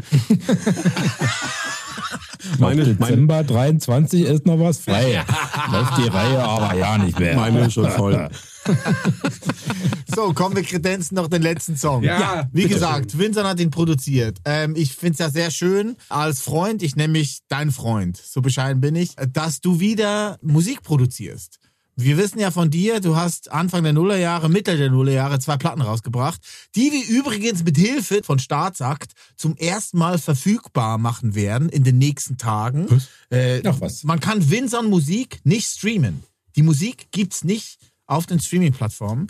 Und auf Staatsakt. YouTube. Ja, ja, auf, auf Soundcloud hat Vincent mal seine Platten hochgeladen. Ja. So. Die machen wir verfügbar Auf, und auf ich, StudiVZ. ja und ich äh, auf MySpace. Und ich freue mich sehr, dass Und du Vincent, Dachverband.de auch. Ja. auch DJ Dachverband. Ich freue mich sehr, Vincent, dass du wieder Musik machst und ein Song hast du äh, produziert vor zwei Wochen. Erzähl doch kurz. Vor zwei Wochen war Und der, Betteroff zu Entschuldigung, Gast. Entschuldigung, Entschuldigung, der, der, der, der, das, das kommt dann als Streaming oder als Kassette bei Staatsakt? Das wird dann einfach auf Spotify hochgeladen. Ganz plump. Einfach, es gibt's einfach nirgendwo und wir haben jetzt Ja, ich, ich, ich gefragt, ob frage, du kannst, kannst mir das ja ordentlich erzählen. Ich frage ja nur nach. Ja, ah, das ist gut. Hätten wir das geklärt. Letzte Woche, vor zwei Wochen war Betteroff da. Der hat uns im Vorfeld gesagt, er will kein Stück live singen von seiner Platte, weil er halt so viele Live-Performances schon in Podcasts und Radiosendungen gemacht hat, hat er keinen Bock mehr drauf gehabt. Da war ich kurz beleidigt, habe ich gedacht, komm, jetzt schreibe ich einfach einen eigenen Song, dann soll er die Backing Vocals drüber singen, damit er überhaupt noch mal was singt. Den habe ich ja beim Rolling, beim Rolling Stone Weekend gesehen. Das war ganz, ganz, ganz schlimm. Echt? Ja. Wieso? Ja. Egal, egal. Erzähl du deine Geschichte, Vincent. Ja. So, mal kurz in die frische Luft. Er hat mich vorhin auch die ganze Zeit unterbrochen. Ja, Was- nee, was ist du gut. jetzt Ist doch alles gut. Und dann habe ich, dann hab ich mir gedacht, ich schreibe jetzt diesen Song, vielleicht kann der Betteroff da bei dem Lied dann mitsingen. Und als dann Betteroff aber da war, war der Song auch schon fertig. Aber dann habe ich mich wieder geschämt, weil ich da eben kein halbes Glas Sekt getrunken hatte und gesagt habe, hier, ich habe hier einen Anspruch drauf, dass du hier drüber singst. Sondern ich war so, hm, ich zeige ihm das lieber nicht. Dann habe ich das Lied aber trotzdem fertig gemacht und äh, einfach für Instagram so ein Reel draus gebastelt. Likes aus der Schweiz heißt das Liedchen, weil wir eigentlich mehr Likes aus der Schweiz jetzt generieren wollten, hat aber gar nicht geklappt. Nee, Also- überhaupt nicht. Haben vielleicht drei Leute aus der Schweiz geliked. Und das waren alles Freunde von dir, die sich gefreut haben, Weil dass die du im Video alle. VPN von den Bahamas haben, wegen aus steuerrechtlichen Gründen. Ja, Guck mal, check mal bis in Cayman Islands, irgendwie Bahamas, Guernsey und so weiter, was da so kommt an Likes. Das sind alles die Schweizer. I promise myself, Nick Cayman Island. Auf jeden Fall ist das Stückchen ein, ein Schnellschuss gewesen, innerhalb von anderthalb Tagen fertig komponiert, getextet und produziert. Und wie es so oft ist bei Schnellschüssen, über die man äh, nicht zu lange nachgedacht hat, wo kein Overthinking stattgefunden hat, man hört sich das danach an und denkt sich, ja, ist doch ganz geil geworden. Wie Smells Like Teen Spirit. Wie Smells Like Teen Spirit, genau. eigentlich, eigentlich, Eins zu eins. ja. eins Smells zu Like eins. Teen Spirit 2022. Aber habt ihr euch das Video angeguckt, Tobi und Jens? Selbstverständlich. Okay. Wir würden gerne wissen von euch, wie findet ihr das? Wie findet ihr die Produktion? Wie findet ihr das Video? Gut, nicht so gut. Tobi. Ich war gerade an der frischen Luft. Ja, so. wieder. In meinem Alter muss das regelmäßig passieren. Die Virenlast war zu hoch. Prinz Ivo, back in the Selbst bags. für mich selber. Ja, es ist Nee, ich finde das natürlich super. Ähm, auch, ich ich finde es ein bisschen krass, was ihr für einen Aufwand betreibt hier. Für einen Podcast, der gibt ja schon alleine eigentlich genug zu tun und dann noch irgendwie solche Tracks zu basteln und Videos äh, zu machen jede Woche und so. Also und auch die hervorragenden, die hervorragenden Visuals nicht zu vergessen. Ja, ja, oh ja, genau. Also gerade für diese Folge wieder wurde keine Kosten und Mühen gescheut, um da gleich verschiedene Inszenierungen in Kirchenfenstern Ja. irgendwie zu machen mit irgendwie äh, alten Bildern aus dem Städelmuseum, das glaube ich wo in Wiesbaden nochmal In steht. Frankfurt am Main, in Gude. Frankfurt, Ah, genau. Aber hier nochmal ganz kurz, die digitale Sammlung vom Städel kann ich sehr empfehlen. Da geht man vorbei, da kann man sich die Bilder angucken, da kann man sich Infos zu den Bildern reinziehen. Und man kann sich vor allen Dingen auch die Originaldateien in Originalgröße runterladen und auch weiterverarbeiten. Das ist ganz legal, man muss nur das Städel quasi erwähnen, weil äh, es für die Bilder quasi keine RechteinhaberInnen mehr gibt. Man kann da einfach remixen bis zum Get-No und das macht richtig Spaß. Deswegen machst du hier den Oberlehrer auf Instagram bei mir ständig und irgendwie breites Quellen und so weiter. Ja, weil du, Tobi Müller schreibt dann so, ja, hier hat irgendjemand, anstatt zu schreiben, der Winson hat sich krass viel Mühe gegeben mit Photoshop. So wäre es ja eigentlich losgegangen. Winson hat stundenlang bei Photoshop gesessen, um dieses geile Bild zu machen. Schreibt da, some, some random dude has, has, has, put my, has put my picture into an artificial intelligence app und so stimmt alles ja nicht. Ich habe das alles per Hand da draufgelegt. Er ist- und dann er schreibe ich halt drunter, ja, hier, pass mal auf, Facts, Junge, das Original ist so und so und so. Und dann schreibt da Papalapap drunter. Ja, danke. Ich wollte dich schützen vor diesem Copyright-Infringement von diesem heimlichen. Ja, das gibt's ja nicht. So war das. Ja. Das war eigentlich Diskretion, ne? Eigentlich gut gemacht. alles auf mich nehmen. Eigentlich gut gemacht. Aber wie gesagt, diese Copyright-Infringement-Geschichte gibt's da gar nicht. Man darf das machen mit den Bildern vom Städelmuseum aus der digitalen Sammlung. Ja, dann brauchst du ja nicht ständig drunter zu kommentieren, oder? Wenn es sie gar nicht gibt. Die Stimmung kippt. Ja, Sendung ist vorbei. Ja, guten Rutsch wollte ich noch sagen. Ja, ja. Bis zum nächsten Jahr Frohes wahrscheinlich. Fest, frohes Fest. Aber so gut, ich, wir haben alle einen Beinamen weg heute. Also ich meine, das war echt eine erfolgreiche Stunde. Ne? Also wir haben hier Dr. Dekade, Random Dude, Prinz Ibo und DJ Dachverband. Ja, das ist stimmt, alles ja. am Start. Dr. Dekade finde ich aber echt am besten. Richtig einfach. Hast auch du erfunden, Nee, natürlich. ja, das war ich erfunden. Musst du dann aber immer drunter schreiben, was er erfunden hat, wegen Copyright. Ja, genau.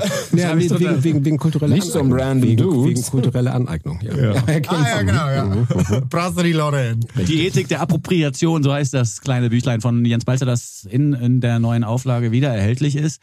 Es ist jetzt auch in einer Sonderausgabe erhältlich bei der Landeszentrale für politische Bildung Oh. Schles Schleswig-Holstein für einen Euro. Allerdings, Nee, echt jetzt? allerdings nur, wenn man seinen Erstwohnsitz in Schleswig-Holstein hat. Also Hörer und Hörerinnen aus Schleswig-Holstein, falls zufällig welche dabei sind, ein Euro bei der Landeszentrale für politische Bildung. Ja, Gibt Oder man versucht doch via Cultural, man versucht via Cultural Appropriation da ranzukommen, einfach Richtig. anzurufen und sagen, ich wohne in Schleswig-Holstein. Wirklich jetzt mal. Schick mir das Buch mal. Nee, wir haben einen Hörer in Schleswig-Holstein Ja? aus Flensburg, nämlich äh, Philipp. Ja, der ist Medienanwalt. Ja, dann Ja. Sei gegrüßt, Philipp. der, Ja, der, Philipp. der Philipp, du, den, den einen Euro wirst du ja wohl haben. Ne? Als Medienanwalt. Könnte klappen. Wir sind immer noch auf Sendung. Ich dachte, wir sind schon längst off. Nee, nee, wir sind immer noch am Aufnehmen. Ah, okay. Du, wir haben in deinen Kopfhörer heimlich ein Mikrofon eingebaut. Du wirst noch ein paar Tage auf Sendung bleiben. Viel Spaß. Live mit Tobi Müller. Ich freue mich sehr, dass ich diesen Abend mit euch verbringen Ja, durfte. ich fand's auch schön. Oh ja, Aber jetzt muss, ich, jetzt, jetzt muss ich echt mal gehen. Ja, tschüss. Danke, Lass uns Jens. noch schnell anstoßen. Dank. Äh, Uli, Tobi, Prost. Ja. Tobi, Bröstligau. Sonte. Ja. vielen Dank für eure Expertise, für euren Besuch. Wir hören zum Abschluss des äh, heutigen Goldstücklis unser selbst komponiertes und produziertes Stückchen Mehr Performen slash Likes aus der Schweiz. Mhm, so sieht's aus. Und damit auf Wiederhören sagen der Winson. Der Jens, tschüss.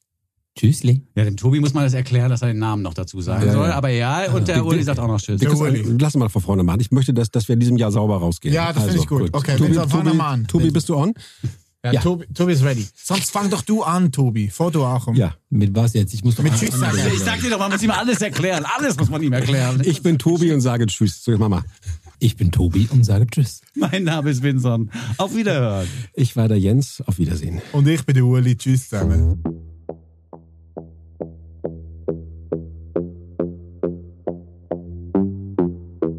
Wir müssen Was denn? mehr performen. Aha. Wir müssen, wir müssen mehr performen, mehr performen. Das gibt Likes, das gibt Likes. Aus der Schweiz, aus der Schweiz. Rhythmen, Rhythmen, nach deutschen Normen, nach deutschen Normen. Das gibt Likes, das gibt Likes. Aus der Schweiz, aus der Schweiz. Sie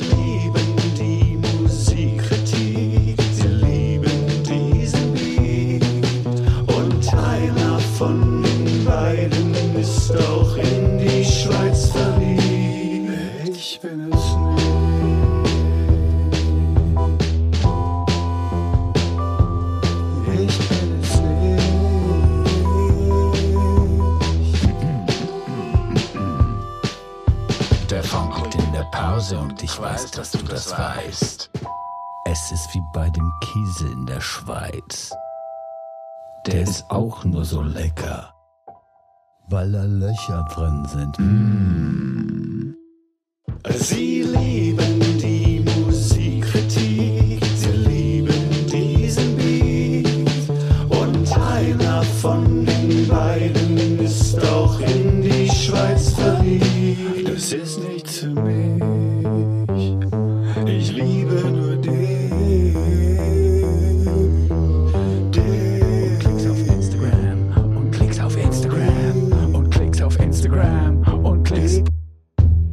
Ich rappe für Switzerland, ich klappe verschwitzte Hands, ich rette die Indie-Bands vom Aussterben. Du hättest gern diesen Swag, du hättest gern ausgecheckt, jetzt steckst fest im Hotel, wie Udo L. Goldstückli.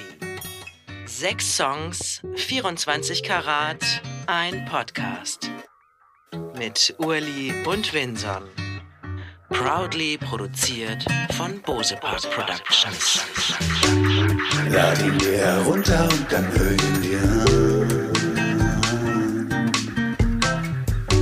Den Podcast mit dem Winson und dem Muhlingmann.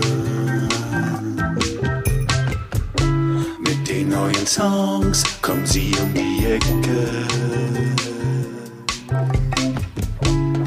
Die neuen Songs, die sie für euch checken.